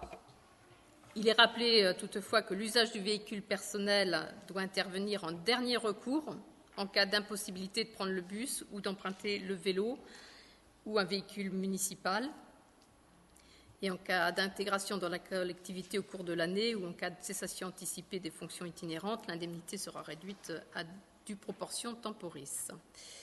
Donc, il vous est proposé de conserver le montant de l'indemnité à hauteur de 210 euros pour les chargés de mission, de revaloriser à 420 euros pour euh, les animateurs, entre autres, et puis les personnels que j'ai cités, et 615 pour les autres, les agents en charge de l'entretien des locaux, d'inscrire les crédits nécessaires et de verser l'indemnité. Donc euh, aujourd'hui, euh, pour votre information aussi, ça concerne 25 personnes. Donc vous voyez, un peu plus à 210 euros, ça fait environ 5 000 euros, un petit peu plus de 5 000 euros par an. Et donc euh, demain, dans ces proportions-là, euh, on pourrait estimer euh, que 9, 8 personnes passent dans la deuxième catégorie et 9 dans la troisième à 615 et l'estimation est portée à 10 000 euros. Donc nous avons aussi trois vélos assistance électrique sur la ville. Voilà, il se peut aussi qu'on travaille cette question d'amplifier le nombre de vélos électriques sur la ville. Donc ces éléments ont été vus aussi en comité technique, un dialogue social et comité technique, et euh, voilà, une reconnaissance aussi de l'utilisation du véhicule personnel. Est-ce que vous avez des questions? Oui, Madame euh, Lapi, Frédéric ensuite. Madame Lapi. Merci, Madame la maire. Euh, deux questions. Est-ce, est-ce que c'est une demande des agents? Euh, est-ce qu'il y a eu un. En fait, est-ce que ça fait l'objet d'un consensus, consensus? Et est-ce qu'il y a eu un accord euh, CTP Oui, c'est ce que je viens de dire, que ça a été vu en CT, comité technique. Ah, Peut-être, je viens de le dire à l'instant. Frédéric? Pour, information, sur les trois délibérations. Euh, qu'on vient de voir concernant les ressources humaines, vous dire qu'elles sont également passées en CCAS la semaine dernière, puisqu'elles s'appliquent de la même manière, ça a été adopté, donc elles s'appliquent de la même manière euh, aux agents euh, du CCAS. Et c'est notamment intéressant sur cette dernière délibération concernant les déplacements intracommunaux, puisque les auxiliaires de vie, les aides à domicile, utilisent quotidiennement leur véhicule pour aller d'un domicile à l'autre. Et donc elles vont pouvoir bénéficier de, de cette mesure-là pour euh, euh, défrayer leur déplacement au sein du, territoire communal. Donc je mets aux voix.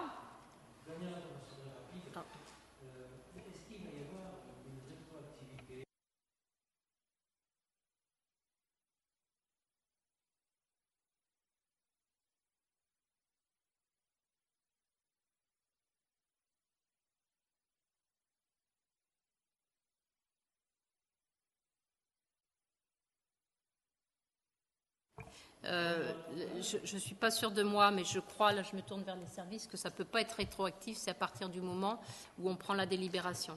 C'est-à-dire que euh, les agents pourront euh, bénéficier à partir de ce soir, 30 juin, enfin voilà, donc sur le second semestre, et donc avec une indemnité versée en début d'année 2022. Bah, écoutez, euh, voilà, moi je voudrais souligner quand même le travail des, services ressources humaines. J'échange souvent avec mes collègues aussi euh, de, la métropole. Euh, j'observe que nous avons été quand même, on a soutenu nos agents, notamment pendant la, période Covid, y compris les contractuels. Hein. Il y a des maires qui ne se sont pas posé la question. On a soutenu tous nos agents, qu'ils travaillaient ou pas, jeunes ou moins jeunes. on travaille sur les formations on travaille sur euh, les déplacements, on revalorise leur ticket restaurant. on n'a absolument pas à rougir de notre politique RH à béton. Voilà. Mais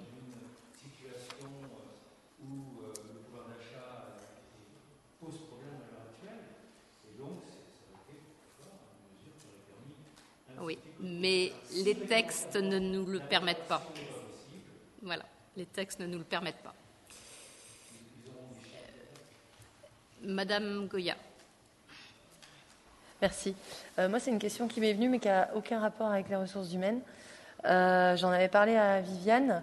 Une fois, je lui avais posé la question si justement sur. Euh, il existe, que je sais que dans d'autres mairies, dans d'autres communes, il existe des subventions allouées aux particuliers qui souhaitent acheter un vélo électrique.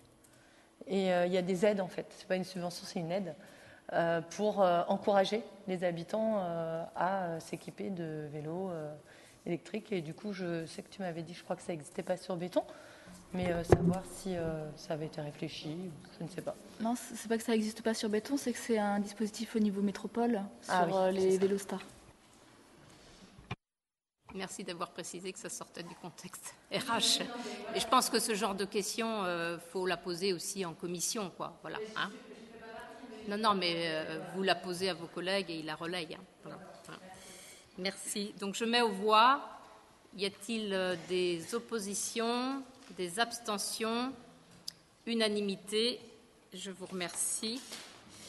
Et le point 11, euh, toujours sur les ressources humaines. Alors là, il s'agit d'une transformation d'un poste d'adjoint technique principal deuxième classe à temps non complet, 28-35e, en poste d'adjoint technique à temps non complet, 28-35e.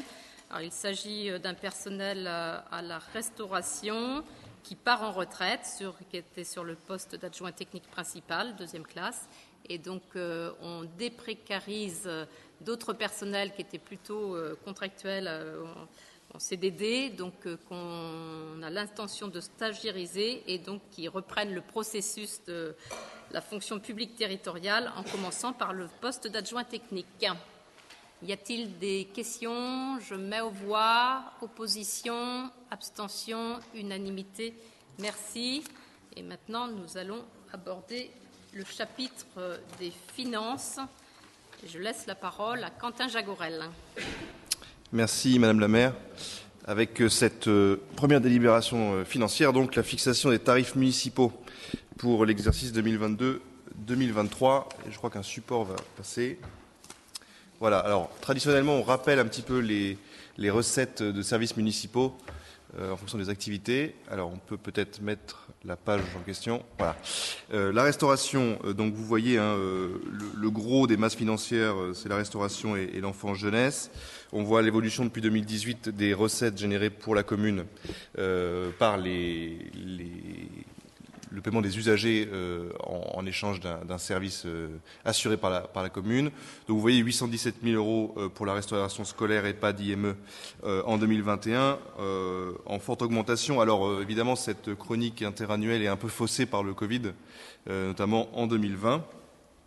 Euh, notamment sur la restauration. Euh, en 2021, euh, on a reçu moins qu'en 2019 en raison des absences dues au cas contact. En 2020, la restauration a été fermée une partie de l'année.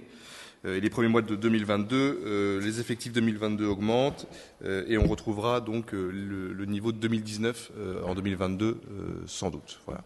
Donc il faut regarder quand même la tendance en, en enlevant 2020 et en regardant avec prudence 2021. Euh, sur les manifestations culturelles, on voit l'impact de la gratuité de la médiathèque. Et puis, il y a aussi euh, un aspect plus fluctuant lié à l'organisation de telle ou telle manifestation culturelle qui ne sont pas forcément tout le temps euh, du même type et donc ne représentent pas forcément le même coût pour les spectateurs. et puis le domaine public, on voit une baisse en 2020 qui était liée notamment à la fermeture du marché pendant le premier confinement et à l'exonération qui s'en est suivie. Voilà, donc ça c'était pour donner les premiers repères. Euh, en matière de, masse financière relative à ces services municipaux.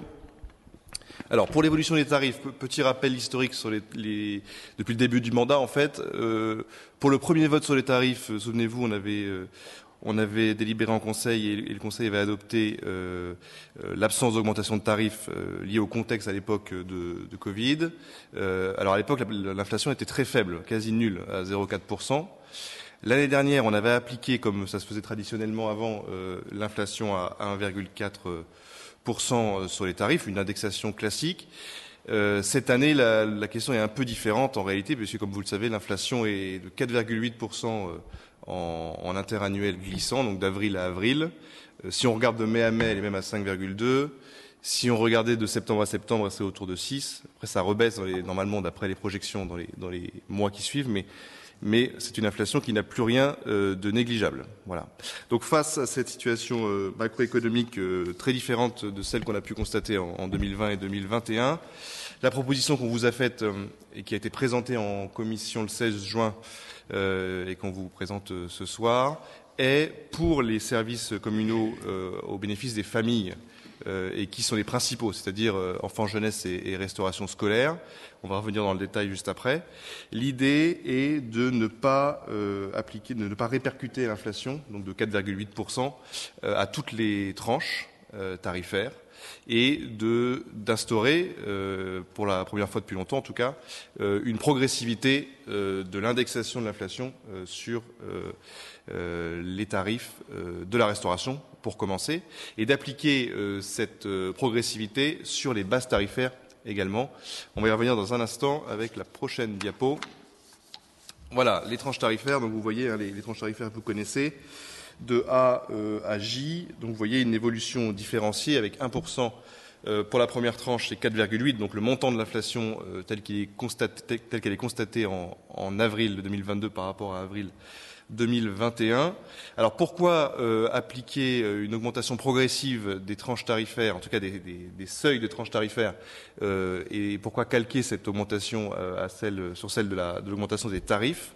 Il y a plusieurs arguments à cela. D'abord, le premier argument, c'est le parallélisme des formes. Essayer de faire quelque chose qui soit lisible et garder la même méthode que les années précédentes. on a toujours augmenté de la même façon les tranches tarifaires et les tarifs. Le deuxième argument, c'est aussi le suivant pour les, pour les tranches les plus élevées, euh, notamment GH, IJ, qui représentent en fait en effectif les, les, plus, grandes, les plus grands groupes de personnes, euh, l'idée est que cette augmentation plus importante des tranches tarifaires permet à certaines personnes qui vont payer plus euh, de bénéficier d'un passage pour celles qui étaient au seuil euh, dans la tranche inférieure. Donc c'est un petit peu une, une mesure qui vient euh, pour les gens qui étaient euh, euh, tangents, qui vient un petit peu contrebalancer une augmentation importante des tarifs sur ces tranches-là. Et le troisième argument est, le suivant, c'est que sur les tranches ABC, qui représentent une toute petite partie des effectifs, hein, moins de 5%, la probabilité d'être d'être dans ces tranches-là déjà est faible et d'être parmi ces tranches-là dans les, dans les ménages qui seraient dans les tranches de revenus exactement comprises entre plus 1 et plus 4,8% par rapport à ces revenus et quasi nul. On a regardé, en fait, ça concerne, en, en réalité, ça concerne personne. Voilà. Donc, euh, voilà pour, pour, euh, pour cette, euh, l'explication de, de, cette augmentation des tranches tarifaires qui est à regarder en miroir de l'augmentation des tarifs euh, progressifs. Donc, c'est la diapo suivante de 1 à 4,8%. Voilà. Donc vous voyez que les tarifs maximum, donc c'est pour les extérieurs à 7,15 euros euh, pour les repas contre 6,82 euh, en 21-22. Pour la tranche J, donc les non extérieurs, mais les plus, euh, enfin, la tranche la plus favorisée, on est, on frôle les 6 euros. Alors je rappelle utilement ici que le coût de revient du repas pour la commune est de 9,67 euros qu'il a augmenté assez fortement depuis 2019, puisqu'il était à 7,87 euros en 2019. Donc on est passé, on a augmenté de 2 euros en deux ans. Euh, C'est lié notamment euh, à la déclaration du temps du midi en, accueil de loisirs à partir de 2018, euh, et puis lié aussi à la, à la, montée en puissance de la part bio et de la part produite terre de source dans les denrées que l'on sert aux enfants. Euh, autre indication importante et qui, sort en fait de l'analyse des coûts de revient présentés en, commission le 16 juin, euh, euh, ce service restauration scolaire est financé à 46% par les usagers, donc ceux qui payent ces tarifs, et à 49% par la commune, c'est-à-dire, si on simplifie un peu, par le contribuable. Et en fait, toute la question qui se pose à chaque fois qu'on arbitre et qu'on se pose ces questions sur ces tarifs et qui doit payer, qui doit se voir répercuter l'inflation, la question est celle de la part que l'on veut faire payer aux contribuables et celle que l'on veut faire supporter à l'usager. C'est un peu le, débat euh, qui se pose. Voilà. Donc en tout cas, nous, euh, la proposition est, est celle-ci sur la restauration. C'est la même chose sur le centre de loisirs à LSH, donc avec une augmentation progressive si on peut passer, parce qu'après, voilà, euh, de 1 à 4,8%. L'idée étant, donc je rappelle, que, euh, de répondre le plus justement possible à cette inflation que l'on subit et qui fait augmenter de 4,8% et même plus euh, le coût des services pour la commune, puisque l'inflation sectorielle, notamment sur les fluides ou sur les denrées, est en fait supérieure à 4,8%. Et donc l'augmentation des, coûts pour la commune peut être bien, supérieure à ce que l'inflation globale laisse, euh, laisse penser. Il y avait un petit, euh, une petite diapo juste avant pardon, sur les tickets restaurants. Ce n'est pas vraiment un tarif, mais c'était pour le signaler. L'augmentation de la valeur du ticket restaurant, la valeur faciale hein, de 5,80 euros à 6,30 euros. donc ça a été adopté en comité technique à l'unanimité. 154 agents sont concernés par, par ces tickets restaurants et vous voyez que l'augmentation est de 8,6% et que le coût est partagé à 50% par l'agent et la collectivité. Et l'impact financier de cette augmentation de la valeur faciale est de 5 000 euros, auxquels s'ajoutent les 1 000 euros liés à la suppression de la condition d'ancienneté de 4 mois. Donc un coût de 6 000 euros pour la collectivité sur ces euh, modifications concernant les tickets restaurants. Voilà, petit rappel sur la restauration. Euh, ce choix d'adopter une augmentation progressive des tarifs indexés sur l'inflation euh, a pour conséquence euh, un manque à gagner, entre guillemets, de environ 7 000 euros par rapport à une situation où on aurait appliqué euh, de façon directe l'inflation à toutes les tranches. Alors, si on regarde les activités jeunesse béton 10-13 ans, donc là, on a quatre tarifs, donc il y a des regroupements de tranches. Ah, c'est pas la bonne diapo. 10-13 ans. Ouais, moi c'est la suivante sur mon truc. Voilà. Euh, donc là, ce sont des tarifs qui sont regroupés par tranche, euh, et donc on a appliqué l'augmentation de la tranche supérieure, donc l'augmentation de la tranche C, de la tranche F, de la tranche H et de la tranche euh, IJ sur ces tarifs. Alors là, on parle d'enjeux financiers qui n'ont rien à voir. Hein. Les recettes générées par cette augmentation des tarifs sont de 600 euros, donc parce qu'on est sur des masses financières beaucoup plus, beaucoup plus modestes. Pour les plus de 12 ans, là, l'idée est d'appliquer l'augmentation de 4,8% en arrondissant à la première euh, décimale pour toutes les tranches. Euh, là, l'impact en recettes est de 53 euros, parce que les recettes sur cette activité sont de 1000 euros environ en 2021. Donc on parle de, quelque chose qui est beaucoup plus négligeable pour la commune comme pour les usagers d'ailleurs. Ensuite, il y a toute une série d'augmentations de tarifs de 4,8%, une indexation classique les tarifs spécifiques restauration, donc c'est-à-dire EHPAD, IME, euh, les droits d'inscription euh, au centre de loisirs qui passent euh, de 12,50 euros à 13,10 euros, après plusieurs années, je crois, de, non-modification de ce, coût d'entrée forfaitaire. L'accueil du matin et du soir qui se voit augmenter, qui passe de 1,07€ à 1,61€ de l'heure. donc ça reste des tarifs qui reste euh, limité. Euh, petit point sur le columbarium. Comme on est plus cher que des, communes alentours, le columbarium ne se voit pas appliquer l'augmentation indexée sur l'inflation. et puis le reste, on applique 4,8%. Et des tarifs sont inchangés. On vous le fait en résumé, hein, parce que ça a déjà été présenté en commission finance. Des tarifs sont inchangés, c'est la page suivante. Euh, les tarifs médiathèques, euh, euh, perte, badge et perte clé, les affiches, expositions et gobelets manifestations et les photocopies qui sont à tarif réglementé. Voilà, globalement pour la présentation de, l'augmentation des tarifs. Merci pour ce travail. Hein. Merci aussi au service où, dans un contexte particulier, évidemment, on recherche les mesures les plus en, adéquation avec la population. alors, j'ai vu Marianne.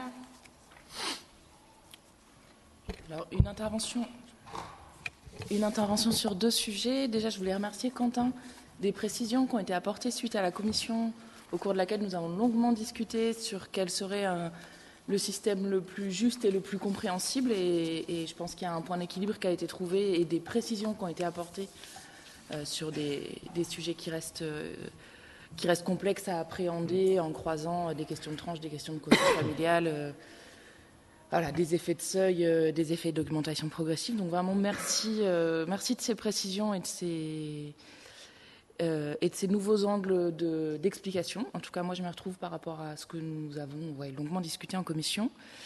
Et puis, parallèle à la question des tarifs en général, mais en lien avec les, tarifs de, la restauration, euh, j'ai aujourd'hui reçu, en tant que parent d'élèves, les informations pour la rentrée. Et je voulais remercier euh, nos collègues Alice Landais, Karine Lepinois-Lefresne et Leila Farouge, et surtout les services, parce que j'ai trouvé l'explication très claire, la, page facile à lire et à comprendre, euh, utile à tous, parce que ça permet d'avoir un, résumé rapide de comment ça fonctionne. Le calendrier de quand est-ce qu'il y a des services municipaux ouverts aux familles et aux enfants est euh, facilement compréhensible. Il y a un vrai bon par rapport à l'année dernière, où on avait essayé de mettre beaucoup d'infos en un seul truc. Euh, voilà, j'étais agréablement surprise en ouvrant mon courrier euh, de l'école ce midi et donc je voulais remercier les collègues élus et les services. Merci Marianne. Donc, Béatrice. Nous, avec, je m'adresse au nom de Nicolas également. Hein. Nicolas et moi, on votera bien sûr pour euh, cette délibération, mais on voulait quand même alerter parce que euh, face à l'augmentation des prix, je parle de la partie cantine, en fait restauration, euh, qu'à l'augmentation des prix, ben, il va falloir qu'on étudie dès la rentrée des, des, solutions alternatives, parce que le prix grimpe, grimpe d'année en année. Donc il faudra trouver des alternatives pour diminuer le coût des repas et bien sûr ben, sans diminuer la qualité hein, des repas et des produits qui sont servis à ces repas. Donc voilà juste, euh, cette alerte parce que on sait que du coup c'est un engrenage. Hein. si l'augmentation du coût peut entraîner bah, une baisse de la fréquentation, les parents peuvent retirer euh, par rapport au coût euh, que ça peut engendrer quotidiennement, et donc en, bah, une augmentation des charges fixes forcément et donc du repas. Donc, euh, ben, on, a un exemple, je pourrais peut-être communiquer pour que ça soit euh, mis dans le, compte-rendu du, conseil municipal. Il y a la, municipalité d'Auray qui a mis en place une ferme maraîchère, peut-être qu'il y en a certains qui connaissent, pour euh, nourrir les écoles et les crèches. Donc, peut-être s'inspirer de ce genre de genre de choses. Mais bon, je pense qu'activement, à la rentrée, il faut qu'on s'y mette parce qu'on entend de plus en plus dans, les parents d'élèves euh, qui, peuvent nous interpeller euh, en disant que le prix euh, de la restauration devient de plus en plus cher et difficile à, absorber pour eux. À vérifier hein, si c'est le coût des denrées alimentaires qui augmente plus vite que le coût de l'énergie. Mmh. voilà. À vérifier. Et dans ce cas-là, je sais qu'il y a des exemples. Il y avait aussi un exemple dans le sud de la France, une, exploitation, enfin une commune hein, qui, avait acheté une exploitation et qui produisait ses denrées. Mais ceci dit, il faut intégrer tous les coûts aussi euh, derrière, hein, l'acquisition, euh, le matériel, euh, les agents, et voilà. Donc, et, y compris quand il y a, il faut savoir qu'en agriculture, hein, s'il y a une récolte à faire le dimanche ou le samedi, il faut y aller. Il ne faut pas attendre le lundi s'il pleut, quoi. Donc euh, c'est aussi tous ces coûts-là qu'il faut intégrer. Mais ça mérite d'être visité, sans doute. Voilà. Mais on a 1400 gamins aussi. 1400 repas. Très bien. Euh, Madame Goya Merci. Bah, pour rebondir sur les tarifs de la restauration scolaire. Alors déjà, nous, sur les points 12 et 13, on s'abstiendra parce qu'on bah, on aurait fait autrement et ce n'est pas notre budget. Euh, concernant l'augmentation des tarifs de la restauration, euh, ma question, je vais rebondir sur euh, ce que disait Béatrice, qu'il va falloir s'activer. Moi, je me suis demandé, ma question c'est pourquoi on n'a pas anticipé ça? Et éventuellement, plutôt que d'aborder ça en finance, pourquoi, pas ne pas, pourquoi ne pas avoir abordé ça en commission des écoles? Et puis, pourquoi pas également échanger avec plusieurs parties prenantes, dont pourquoi pas les parents, pour trouver qui aurait peut-être pu aboutir à une autre solution que l'augmentation de 4,8%. donc je, voilà, je trouvais dommage que. Comment? Oui, non, mais oui, oui, mais quand même, je sais que c'est sur qu'une tranche et c'est bien d'avoir fait les choses comme ça. Euh, donc voilà, c'était juste euh, ma question, c'était ça, c'est pourquoi euh, ne pas avoir anticipé un peu en amont pour, pour éviter de fixer tout de suite ces tarifs, même si c'est par rapport aux tranches dégressifs. c'est voilà. Et plutôt, bah, là, effectivement, comme le dit Béatrice, en septembre, mais et puis pourquoi pas avec les parents et d'autres d'autres parties prenantes. Voilà. Merci. Merci. Quentin, si tu veux amener. Comment anticiper l'inflation? Oui, très compliqué. Hein. Euh, alors l'inflation, c'est très lié à l'Ukraine euh, et aux sorties du, Covid. Donc là, c'était vraiment pas, pas anticipable. Euh, pourquoi on l'a traité en commission finance, qu'on traite toujours les tarifs en commission finance? C'est pas forcément un argument de dire quoi, toujours fait comme ça, mais en l'occurrence, c'est la, la, réponse. Euh, et, euh, et pour, et pour le reste, euh, 4,8 c'est sur la, la tranche la, plus, la plus élevée. Euh, en fait, on, suit un, principe de justice sociale qui est celui qui, préside au calcul de l'impôt sur le revenu, par exemple, le, voilà, la progressivité par tranche.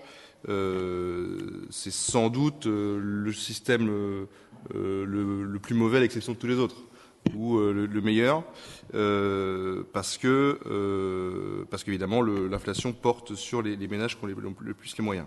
Avec ce rappel que je rappelle de la, tranche tarifaire qui permet aussi d'éviter euh, les effets de seuil trop importants en haut de la pyramide des revenus. Euh, juste le chiffre important que j'ai oublié de mentionner, si on fait la moyenne pondérée des augmentations des taux, on est autour de 4,1. C'est-à-dire que concrètement, la commune euh, prend à sa charge euh, presque un point euh, d'inflation, euh, d'avril à avril. Elle va augmenter.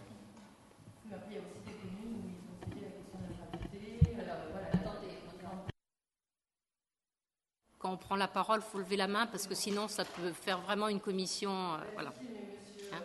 Donc, euh, Quentin, est-ce que tu avais fini ton intervention? Voilà. Donc, est-ce qu'il y a d'autres interventions? Alors, Alice Landais, Monsieur Piel, Alice Landais. Sur le coût des repas et sur euh, l'attention apportée au prix du repas, euh, Quentin a cité le, coût de revient d'un repas pour la collectivité de 9,67 euros. Pour ce qui est du coût des denrées, euh, là aussi, on est soumis à l'extrême volatilité des prix des denrées. On les découvre aussi tous les jours en fonction des marchés qu'on a, qui sont déjà des marchés ficelés et, bien tenus et très très bien exploités par nos agents aussi qui font de, des efforts tous les jours pour trouver des produits de qualité à des tarifs acceptables.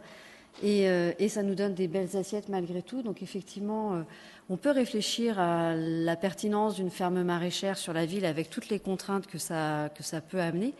Euh, de la même façon, on ne produira pas en neuf mois l'intégralité des volumes de légumes qu'il faudrait mais ça n'empêche pas qu'il faut se poser des questions tout de même. En tout cas, je voudrais quand même juste rappeler que on a les marchés, on a des agents qui sont très attentifs à tenir les budgets tout en gardant la qualité dans l'assiette, donc on fait de notre mieux.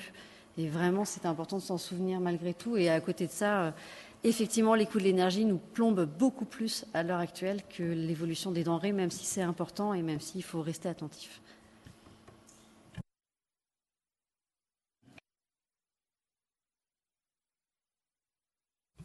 Oui, merci. Ben moi, je serais assez étonné de voir que euh, sur ce type d'augmentation de, de, des tarifs, euh, le monde puisse s'y retrouver en ayant des explications comptables.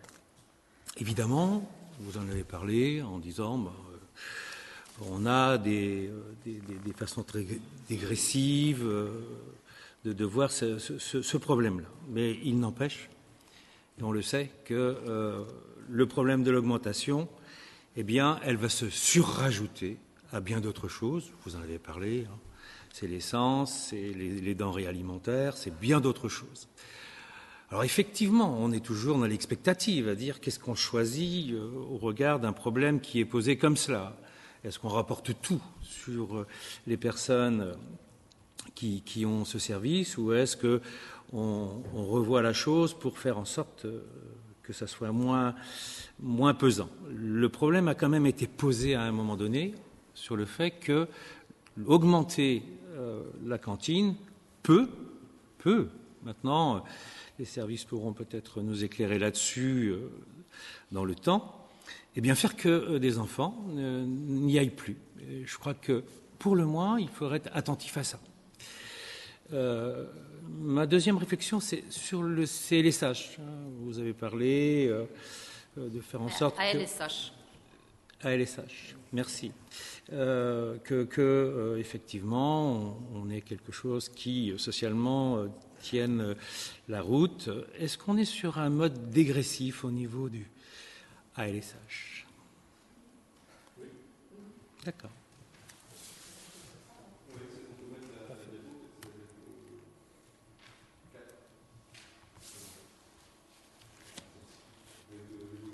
Ok. Merci.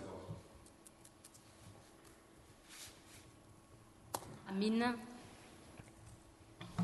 Merci. Je, voulais juste rebondir sur ou prolonger euh, sur l'idée du court repas euh, du, prix de revient.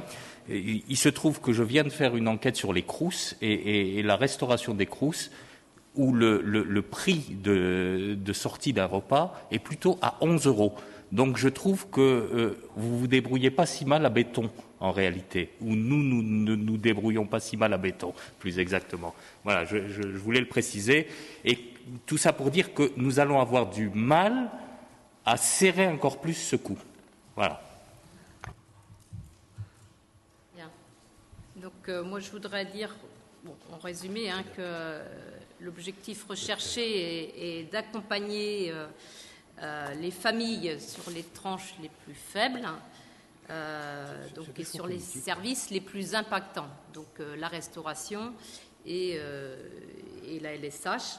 Voilà, et donc euh, j'entends hein, toutes les propositions. Euh, aujourd'hui, on a l'inflation qui arrive directement. Euh, voilà, on part sur l'inflation de 4,8 d'avril à avril, mais elle est déjà de 5,2 de mai à mai et au-delà. Voilà, donc on, suit ça aussi pour savoir comment ça va se poser.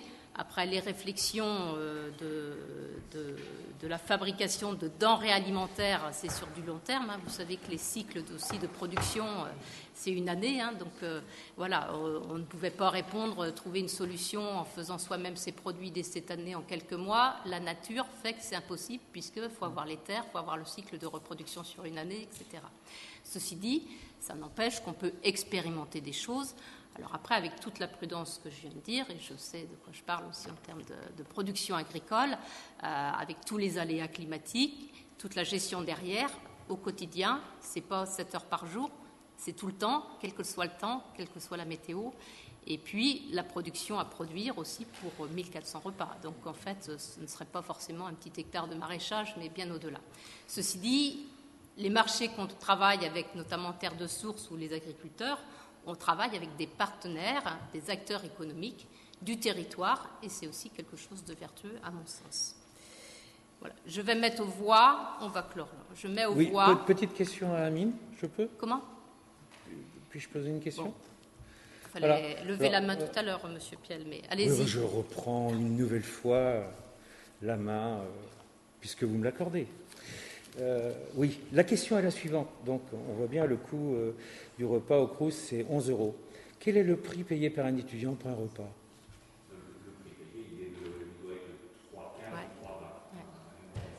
Merci. Ce sont des budgets d'État.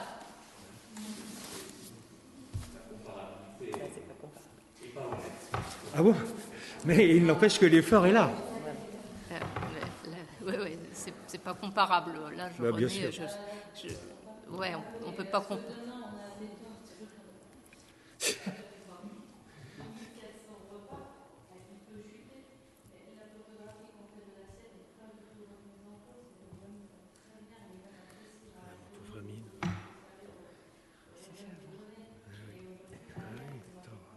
Je sais bien, je, je, sais très bien ce qui se passe. Je mets aux voix sur ces propositions, ces propositions de fixation des tarifs municipaux. Y a-t-il des oppositions? Des abstentions? Cinq abstentions. Je vous remercie. Le point 13.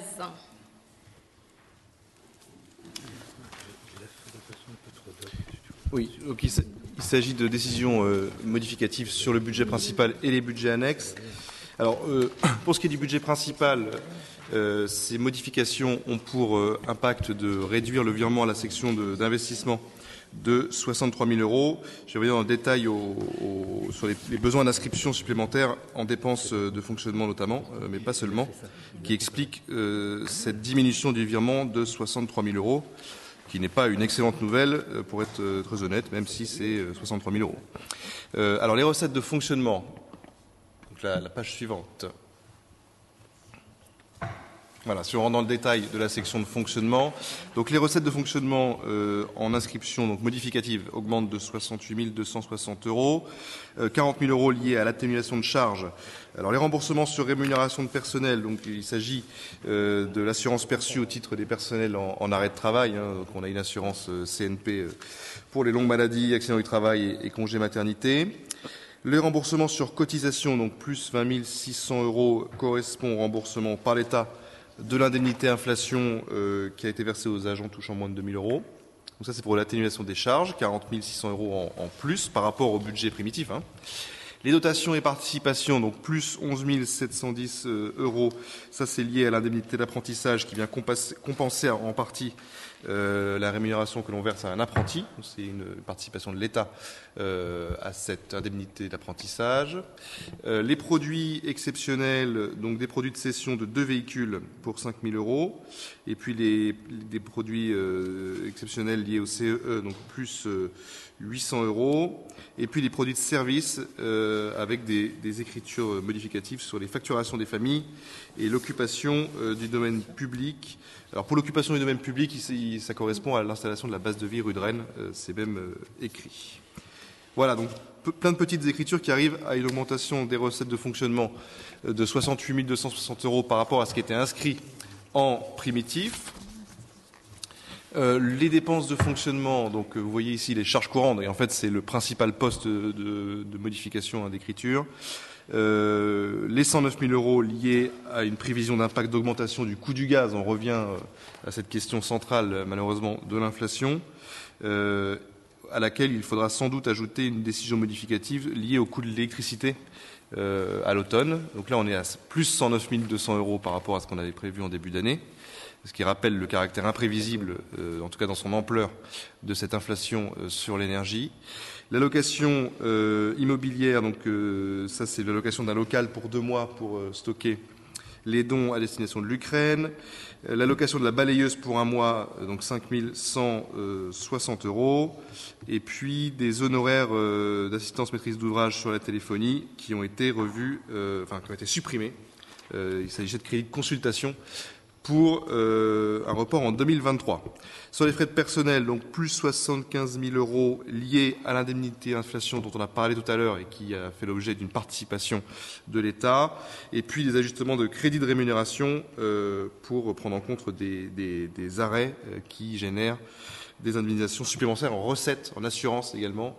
donc il y, a, plus d'arrêts, mais il y a plus d'indemnisations sur les arrêts. les subventions, donc Raoul Follero Raoul Follero, moins 15 000, euh, et la participation restauration, plus 8 200. Donc ça, c'est des choses qui ont été votées en conseil municipal euh, précédemment. On a, euh, pour équilibrer le budget, supprimé la provision pour dépenses imprévues de 50 000 euros, ce qui fait qu'on a ce virement à la section d'investissement qui baisse de 63 000 euros par rapport à ce qui était prévu initialement. Voilà, donc on utilise cette, euh, enveloppe dépenses imprévues euh, face à des dépenses imprévues. C'est, un peu, c'est, pour ça qu'elles existent, donc c'est parfait. Euh, les dépenses d'investissement, donc moins 59 000 euros pour, alors dans le détail, le complément pompe à chaleur de 10 000 euros qui, qui a fait l'objet d'une prévision imprécise en début d'exercice.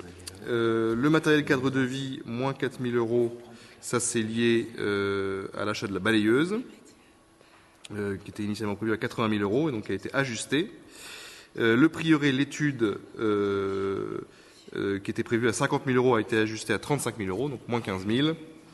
Et puis en recette d'investissement, on voit une subvention dotation pour euh, l'investissement local, de soutien à l'investissement local de 4 000 euros sur la, pour les travaux de rénovation énergétique de la gendarmerie.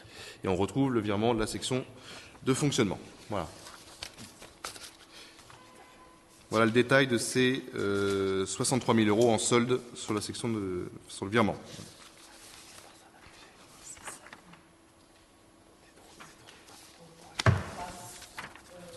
C'est une délit différente. Ah non, pardon. Pardon. Alors pour l'ADM euh, basse Renaudet, c'est ça. Donc là, il s'agit simplement d'un ajustement à la clôture des travaux euh, après réception de la décompte générale définitive des travaux, euh, un ajustement de 418 euros et 69 centimes. voilà et est-ce que le budget annexe énergie renouvelable. Ah non, ça c'est une autre délibération. Euh, dans cette délibération, euh, cette délibération 13 porte sur les décisions modificatives budget principal et du budget de la basse Renaudet. Donc, euh, je vais mettre aux voix, mais avant de mettre au vote, y a-t-il des questions, remarques? Et sinon, je mets aux voix la délibération 13 sur les décisions modificatives du budget principal et du budget de la basse Renaudet. Je mets aux voix. Y a-t-il des oppositions, des abstentions? Cinq abstentions. Merci. Et la délibération 14.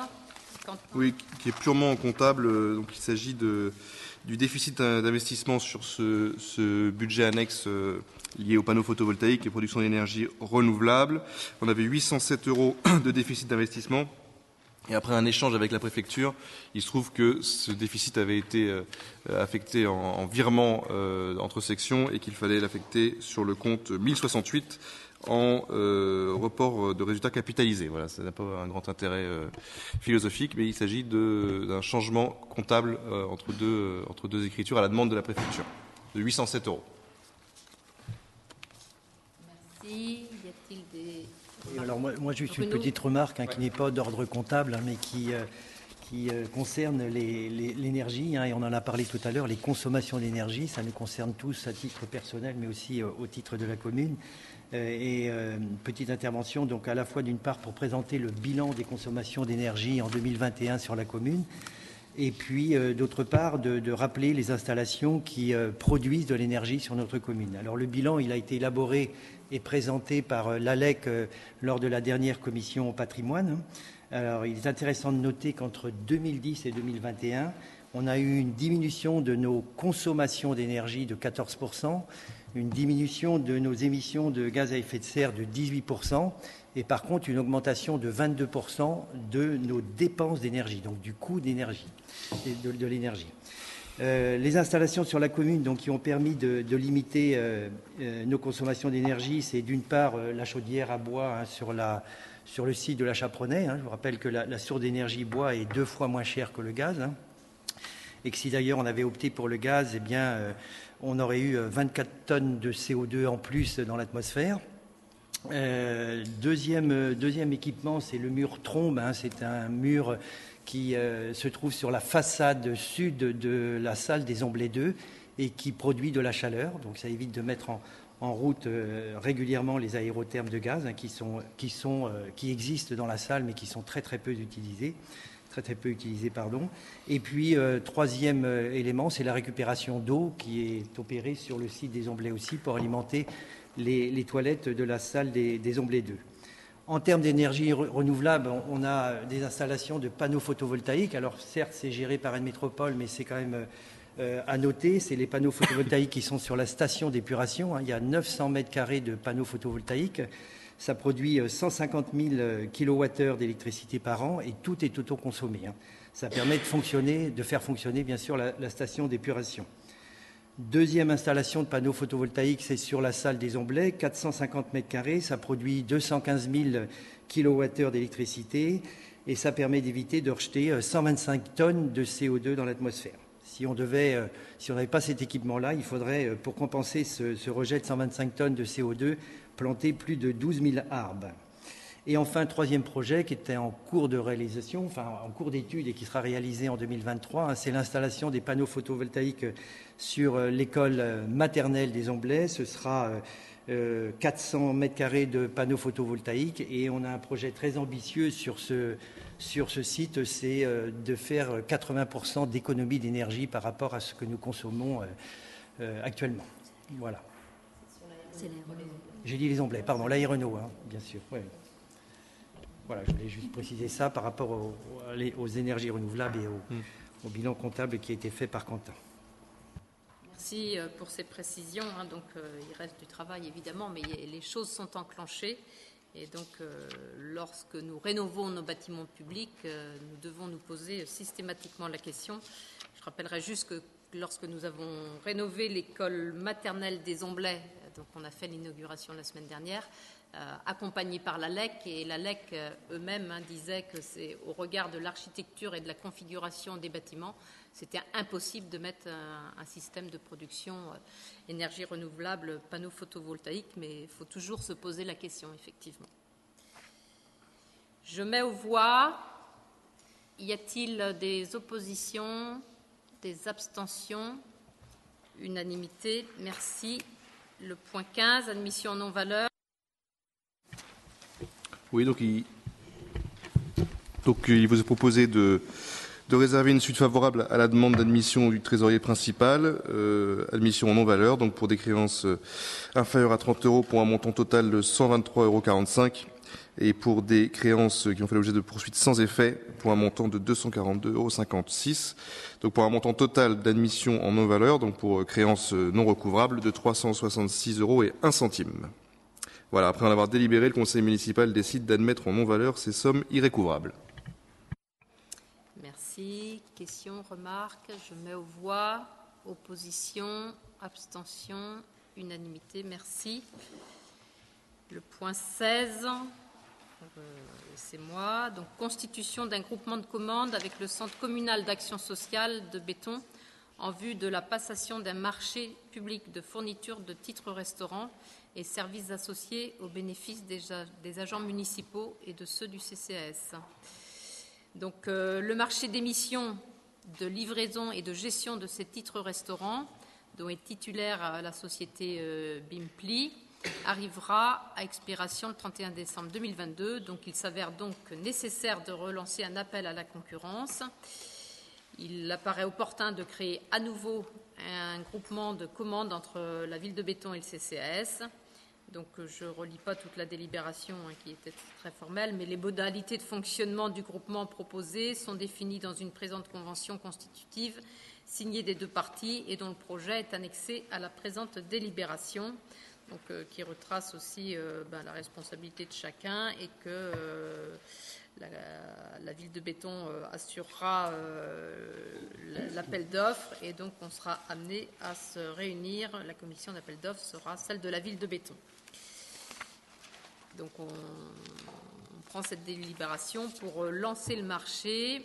Donc il vous est proposé de constituer un groupement de commandes entre la ville de Béton et le CCAS, de désigner la ville de Béton comme coordinatrice de ce groupement, d'approuver les termes de la convention constitutive et d'autoriser Madame la maire à signer cette convention pour lancer le marché des titres restaurants. Et je le disais tout à l'heure, titres restaurants que nous avons revalorisés pour l'ensemble des agents de la ville et du CCAS, passant de 5,80 à 6,30 euros. Y a-t-il des questions? Je mets aux voix. Opposition, abstention, unanimité. Merci. Le point 17, François. Alors, une belle délibération technique euh, qui concerne la gestion technique des données adresses et leur diffusion. Je vais faire une petite synthèse euh, donc, de cette délibération. La qualité des services publics et privés apportés aux administrés en particulier avec le raccordement au réseau, au secours à la personne, au recensement de la population, au développement de la fibre optique, repose sur la bonne identification des voies et des adresses. Une gestion et une diffusion efficace de ces données constituent donc un enjeu fondamental. La dénomination des voies et des lieux dits est de la responsabilité du conseil municipal et le numérotage des maisons et autres constructions constitue une mesure de police générale que seule la maire peut prescrire. La commune peut, dans le cadre de la déclinaison numérique de ses responsabilités, être accompagnée par une structure de mutualisation telle qu'un EPCI. Rennes Métropole a entrepris depuis 2011 de constituer puis de maintenir une base de données des voies et adresses de son territoire et a maintenu depuis un échange constant avec les communes de Rennes Métropole, permettant ainsi une mise à jour en continu de ces données de référence. Compte tenu de ces éléments, il est proposé de déléguer la gestion technique des données voies et adresses à Rennes Métropole, qui s'est engagé à maintenir les dispositifs d'animation et les dispositifs techniques permettant la disponibilité d'une base de données voies et adresses de grande qualité.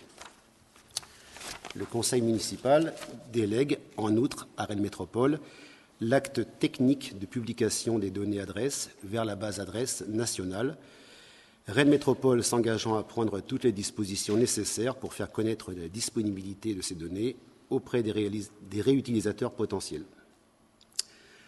Il vous est donc proposé, après d'en avoir délibéré, de déléguer à Rennes Métropole la gestion technique des données voies et adresses, Rennes Métropole s'est engagé à maintenir les dispositifs d'animation et les dispositifs techniques permettant la disponibilité d'une base de données voix et adresses de grande qualité. De déléguer à Rennes Métropole l'acte technique de publication des données adresses vers la base adresse nationale. Rennes Métropole s'engageant à prendre toutes les dispositions nécessaires pour faire connaître la disponibilité de ces données auprès des réutilisateurs potentiels et d'autoriser Madame la maire à signer tout acte nécessaire à l'exécution de la présente délibération.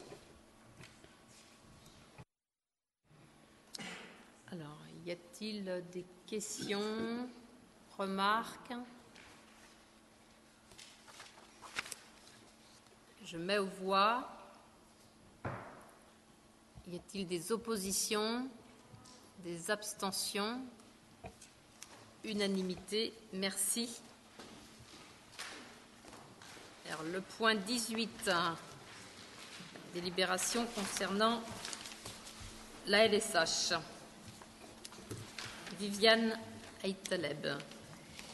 Oui, alors je vais présenter ce point à la place de Karine Lepinois-Lefresne, qui n'est pas là ce soir. Euh, il s'agit de l'accueil des enfants de Chevenier à la LSH de la Chaperonnais l'été, établissement d'une convention entre la ville de Béton et la ville de Chevenier. La ville de Chevigné met en place un accueil de loisirs durant les vacances scolaires. Celui-ci ferme les deux premières semaines d'août en raison d'une fréquentation trop peu importante. Elle a sollicité la ville de Béton pour accueillir les enfants de Chevigné à l'accueil de loisirs de la Chaperonnet cet été du 1er au 12 août 2022.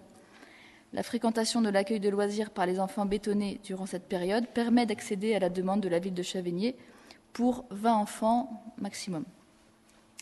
Une convention est établie pour préciser les modalités d'accueil de fonctionnement pour l'été 2022 et pourra être prorogée pour l'été suivant. Alors je précise également qu'on avait euh, déjà fait une convention euh, du même type l'année dernière et qu'il y avait eu un enfant de Chevenier accueilli euh, au centre de loisirs sur l'été 2021. Après en avoir délibéré, le conseil municipal décide d'autoriser la maire à signer la convention qui contractualise les engagements réciproques. chose qu'on avait déjà passé l'année dernière, comme l'a dit Viviane. Est-ce que, ça est-ce que ça appelle des questions, remarques? Je mets aux voix. Opposition, abstention, unanimité, merci. Le point 19 concernant la convention territoriale globale. Et là aussi, je laisse la présentation à Viviane. Alors, concernant la convention territoriale globale, donc ce qu'on appelle la CTG, je vais essayer de vous synthétiser rapidement euh, ce dont il s'agit, puisque le dossier est un peu euh, technique et pour ceux qui n'étaient pas présents à la commission, euh, affaires scolaires enfance-jeunesse, ça peut être un petit peu compliqué de, de, comprendre les tenants et les aboutissants. Donc déjà au niveau du contexte, vous le savez, la CAF soutient une politique sociale et familiale à travers ses différentes missions et deux formes de financement. Donc on a tout d'abord les prestations de services, les PS, qui sont liées à la fréquentation, par exemple les accueils de loisirs, les crèches. Et on a également les contrats. Euh, les contrats aujourd'hui, ce sont les CEJ et ce sont des financements de projets liés aux orientations prioritaires. Donc ce qui se passe, c'est qu'aujourd'hui, les CEJ disparaissent au profit de la CTG. Il n'y a donc aucun impact sur les prestations de services, la partie PS. Euh, et donc la CEJ de béton euh, se termine le 31-12-2021. Donc on est donc avec ce passage à la CTG d'une certaine manière euh, sur une contrainte, hein, puisque sauf à renoncer au financement des CEJ existants, il faut construire une CTG. Mais c'est également des opportunités, puisque le cadre est différent et il, offre aussi des, bah, des, opportunités qu'on pourra explorer. Donc ce cadre, quel est-il? Le cadre général de la CTG, euh, tout d'abord, la CTG, c'est un projet de territoire. La CAF incite à ce que la CTG soit conclue en intercommunalité sur un périmètre correspondant aux réalités de vie des habitants et sur une masse critique d'usagers des équipements et services concernés. Et il est à noter que c'est aussi une volonté politique de la ville de Béton de renforcer la dynamique partenariale existante avec Saint-Sulpice et Chevigné. Donc, par exemple, sur le CCAS, accueil de loisirs, médiathèque, voilà, on va essayer de renforcer euh, les liens et d'aller toujours plus vers cette intercommunalité-là. La CTG, c'est également un périmètre de convention potentiellement plus large que les actuels CEJ. En effet, elle couvre l'ensemble des champs d'intervention de la CAF. Par exemple, le champ du handicap, de la parentalité ou l'accompagnement de projets jeunes pourrait faire partie de l'offre de services couverte par la CTG. Donc, je dis pourrait au conditionnel, puisqu'on verra que tout ceci doit s'affiner dans les mois qui viennent. La CTG, c'est également une convention qui s'appuie sur un diagnostic partagé pour définir les priorités et les moyens et enfin, évidemment, le, volet financement, donc c'est un financement des projets complété par un financement en temps de travail pour le volet pilotage de cette CTG, soit 1,5 ETP pour le territoire. Donc il est à noter que chacune des communes reste et restera maîtresse de sa politique petite enfance, enfance, jeunesse. Euh, mais là où les dynamiques se recoupent, soit à deux communes, soit carrément à trois communes, il y a opportunité de travailler en commun via la CTG. En termes enfin de planning, euh, sur ce dossier-là, le périmètre territorial a donc été défini. Donc, il s'agit des trois communes de Béton, Saint-Sulpice-la-Forêt et Chevigné. Le diagnostic partagé qui doit permettre d'identifier les enjeux du territoire est en cours, doit se terminer euh, d'ici la, fin de l'été. Et euh, là-dessus, on a 0,5 ETP qui sont financés à 50% par la CAF et à 50% par les communes au prorata du nombre d'habitants. Et l'objectif d'ici la fin 2022, c'est qu'on ait la définition des orientations stratégiques et un plan d'action, euh, des modalités de gouvernance et d'animation, et enfin la rédaction et la signature de la CTG en décembre 2022. Voilà, j'espère que j'ai été à peu près clair sur euh, ce que cela recouvre. Euh, après en avoir délibéré, le Conseil municipal décide de confirmer l'engagement de la ville de Béton dans la démarche d'élaboration de la Convention territoriale globale avec la CAF, d'engager un diagnostic partagé entre les trois communes dont la réalisation est financée à 50% par la CAF et le reste à charge prorata du nombre d'habitants de chacune des communes. Merci euh, Viviane pour cette explication claire, même si ça a été vu euh, par certains d'entre vous en commission euh, enfance-jeunesse. Hein, c'est un sujet voilà, qui, que Karine travaille aussi avec les services euh, depuis un moment et Marianne aussi euh, sur le sujet. Donc on voit bien hein, les, les, partenariats qu'on a déjà aussi avec ces communes-là, hein, que ce soit euh, au CCAS, au PAE, à l'épicerie sociale et solidaire, une réflexion avec la médiathèque j'en oublie peut-être, mais euh, voilà, c'est aussi une forme de solidarité avec euh, ces communes qui n'ont pas forcément les moyens pour euh, dégager un, temps plein sur des, missions spécifiques, et donc de travailler ensemble tout en gardant l'action indépendante, les communes des unes des autres. Est-ce que ça appelle des questions, des remarques, observations? Je mets aux voix. Y a-t-il des oppositions Des abstentions Unanimité. Merci. Le point 20, Thierry, ça porte sur une subvention pour un projet spécifique. Oui, euh, l'association 3L est une association donc, qui existe sur Béton et qui développe des activités euh, auprès d'enfants en situation de handicap. Euh, ils avaient effectivement déjà sollicité une subvention de fonctionnement d'un montant de 500 euros qui a été validé à la commission de février, au conseil de février, pardon. Et puis, dans le travail de commission qu'on a en préparation des subventions, il y avait une demande de subvention d'un montant de 500 euros pour des projets mais qu'on avait en soi validé mais pas présenté puisque ce n'était pas finalisé ni dans les montants ni dans les délais. On ne savait pas si ça, se réaliserait en 2022. Ce qu'ils ont fait depuis. Et du coup, on présente cette demande de subvention euh, de soutien au projet. Donc trois projets. Un projet gestion, euh, accompagnement aux gestes de premier secours, formation aux gestes de premier secours. Un deuxième projet sur la médiation animale et un troisième projet sur la sophrologie voilà, euh, qui auront lieu pour un montant total de 1580 euros. Et euh, la demande de subvention qui est faite au Conseil ce soir est d'un montant de 500 euros. Ces 500 euros, je le rappelle, seront pris sur l'enveloppe de 5000 euros de réserve qu'on prévoit chaque année, qui n'a pas encore été touchée cette, cette année, donc il resterait 4500 euros sur cette enveloppe. Donc après en avoir délibéré, euh, le conseil municipal décide de verser une enveloppe de 500 euros à l'association 3L. Est-ce que ça appelle des remarques, questions, observations Je mets aux voix. Y a-t-il des oppositions Des abstentions Unanimité? Merci. Le point 21 porte sur les informations avec euh, ce qu'on appelle des déclarations d'intention d'aliéner n'ayant pas donné lieu à préemption, donc 4. Euh, voilà. Et puis la, une décision euh, de la maire au titre de l'article 21-22, institution d'une régie d'avance pour le périscolaire. Donc euh, l'ordre du jour euh, est terminé. Euh, je vais laisser la parole à Sabine Rouanet qui a quelques informations à nous communiquer. Donc moi j'ai quelques informations niveau culture. Alors l'été est arrivé, même si aujourd'hui on ne voit pas spécialement quand on regarde par la fenêtre. Donc sur, sur la table, vous avez tous eu la petite plaquette en attendant, du programme de En attendant BJBN.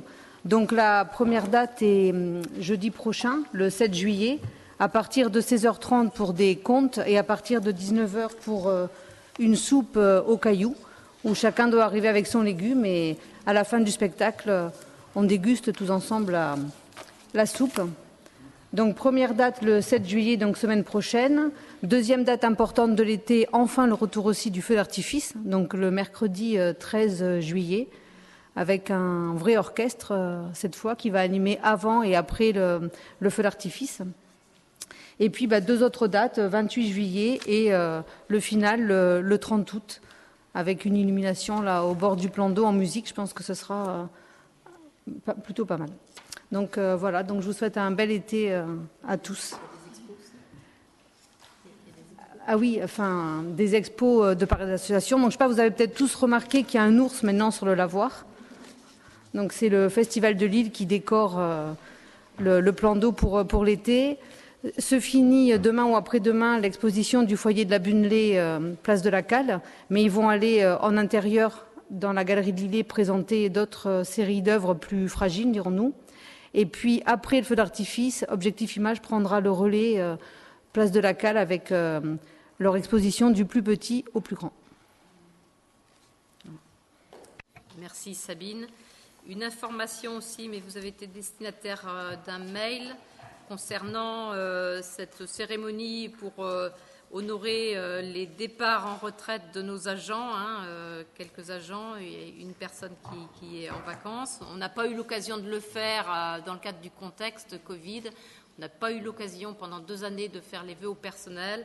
Et donc, voilà, on, souhaitait faire de, avant l'été un temps fort et puis avec des remises de médailles aussi pour certaines personnes.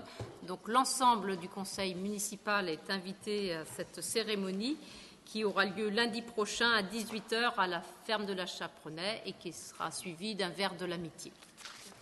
donc ceux qui le peuvent, vous êtes les bienvenus pour participer à cet échange avec euh, l'ensemble des agents. Alors, hum, quelques questions, une ou deux Monsieur Bidot? Un point divers plutôt.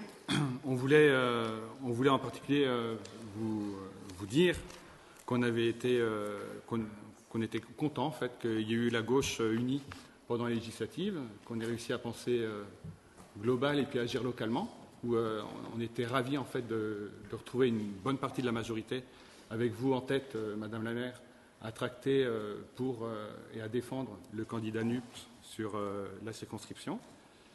On, était heureux également de retrouver un certain nombre d'élus de, la majorité, même si bah, évidemment il y avait, on a vu personne du bureau par exemple ou un certain nombre d'autres élus, mais c'était tout de même satisfaisant de retrouver la gauche unie au niveau de cette campagne. Même si on était qualifié euh, finalement d'extrême gauche euh, par euh, la députée l'REM pendant cette campagne, on se rend compte que finalement cet accord NUPS a permis d'avoir un visage totalement inédit en fait au niveau de l'Assemblée législative, étant donné le contexte, grâce justement à ce nouvel élan qu'on salue au niveau local comme au niveau national. Merci. Donc euh, voilà, les élections sont passées. J'en profite aussi pour remercier Béatrice qui s'est occupée de l'organisation euh, euh, de l'ensemble de ces élections, à savoir quatre dimanches cette année pour le moment. voilà, les, résultats sont ce qu'ils sont, mais il reste encore évidemment beaucoup de travail à faire pour œuvrer sur les valeurs que nous défendons, sans ouvrir trop le débat politique, mais on va clore. Monsieur Allium. Oui, ben, je remercie aussi Laurence d'avoir pris son engagement sur nos valeurs de gauche euh, auprès de cette campagne. Euh, je suis un, petit peu navré euh, parce que je suis même moi un peu percuté par ça que Madame Laurence Maillard-Mengry nous ait traité d'extrémistes. ça me gêne beaucoup parce que c'était un ensemble de gauche. Comme vous, Madame la maire, je suis dans la même étiquette. Ça m'a gêné beaucoup et je en ferai part quand je verrai Madame la députée. Merci. Donc, euh, moi, je vous souhaite aussi. Bon, on se revoit le 4 juillet, le 13 juillet, le 7 juillet, voilà, au cours de l'été. Euh, ceci dit, je vous souhaite de très bonnes vacances pour ceux qui partiraient très bientôt. Et sachez que s'il y a un moindre problème, donc moi je suis là aussi tout le mois de juillet et François, enfin, il y a toujours un adjoint présent et n'hésitez pas à solliciter ou à me solliciter, à nous solliciter en cas de problème survenant pendant les vacances. Merci et très bonne soirée. Merci à tous.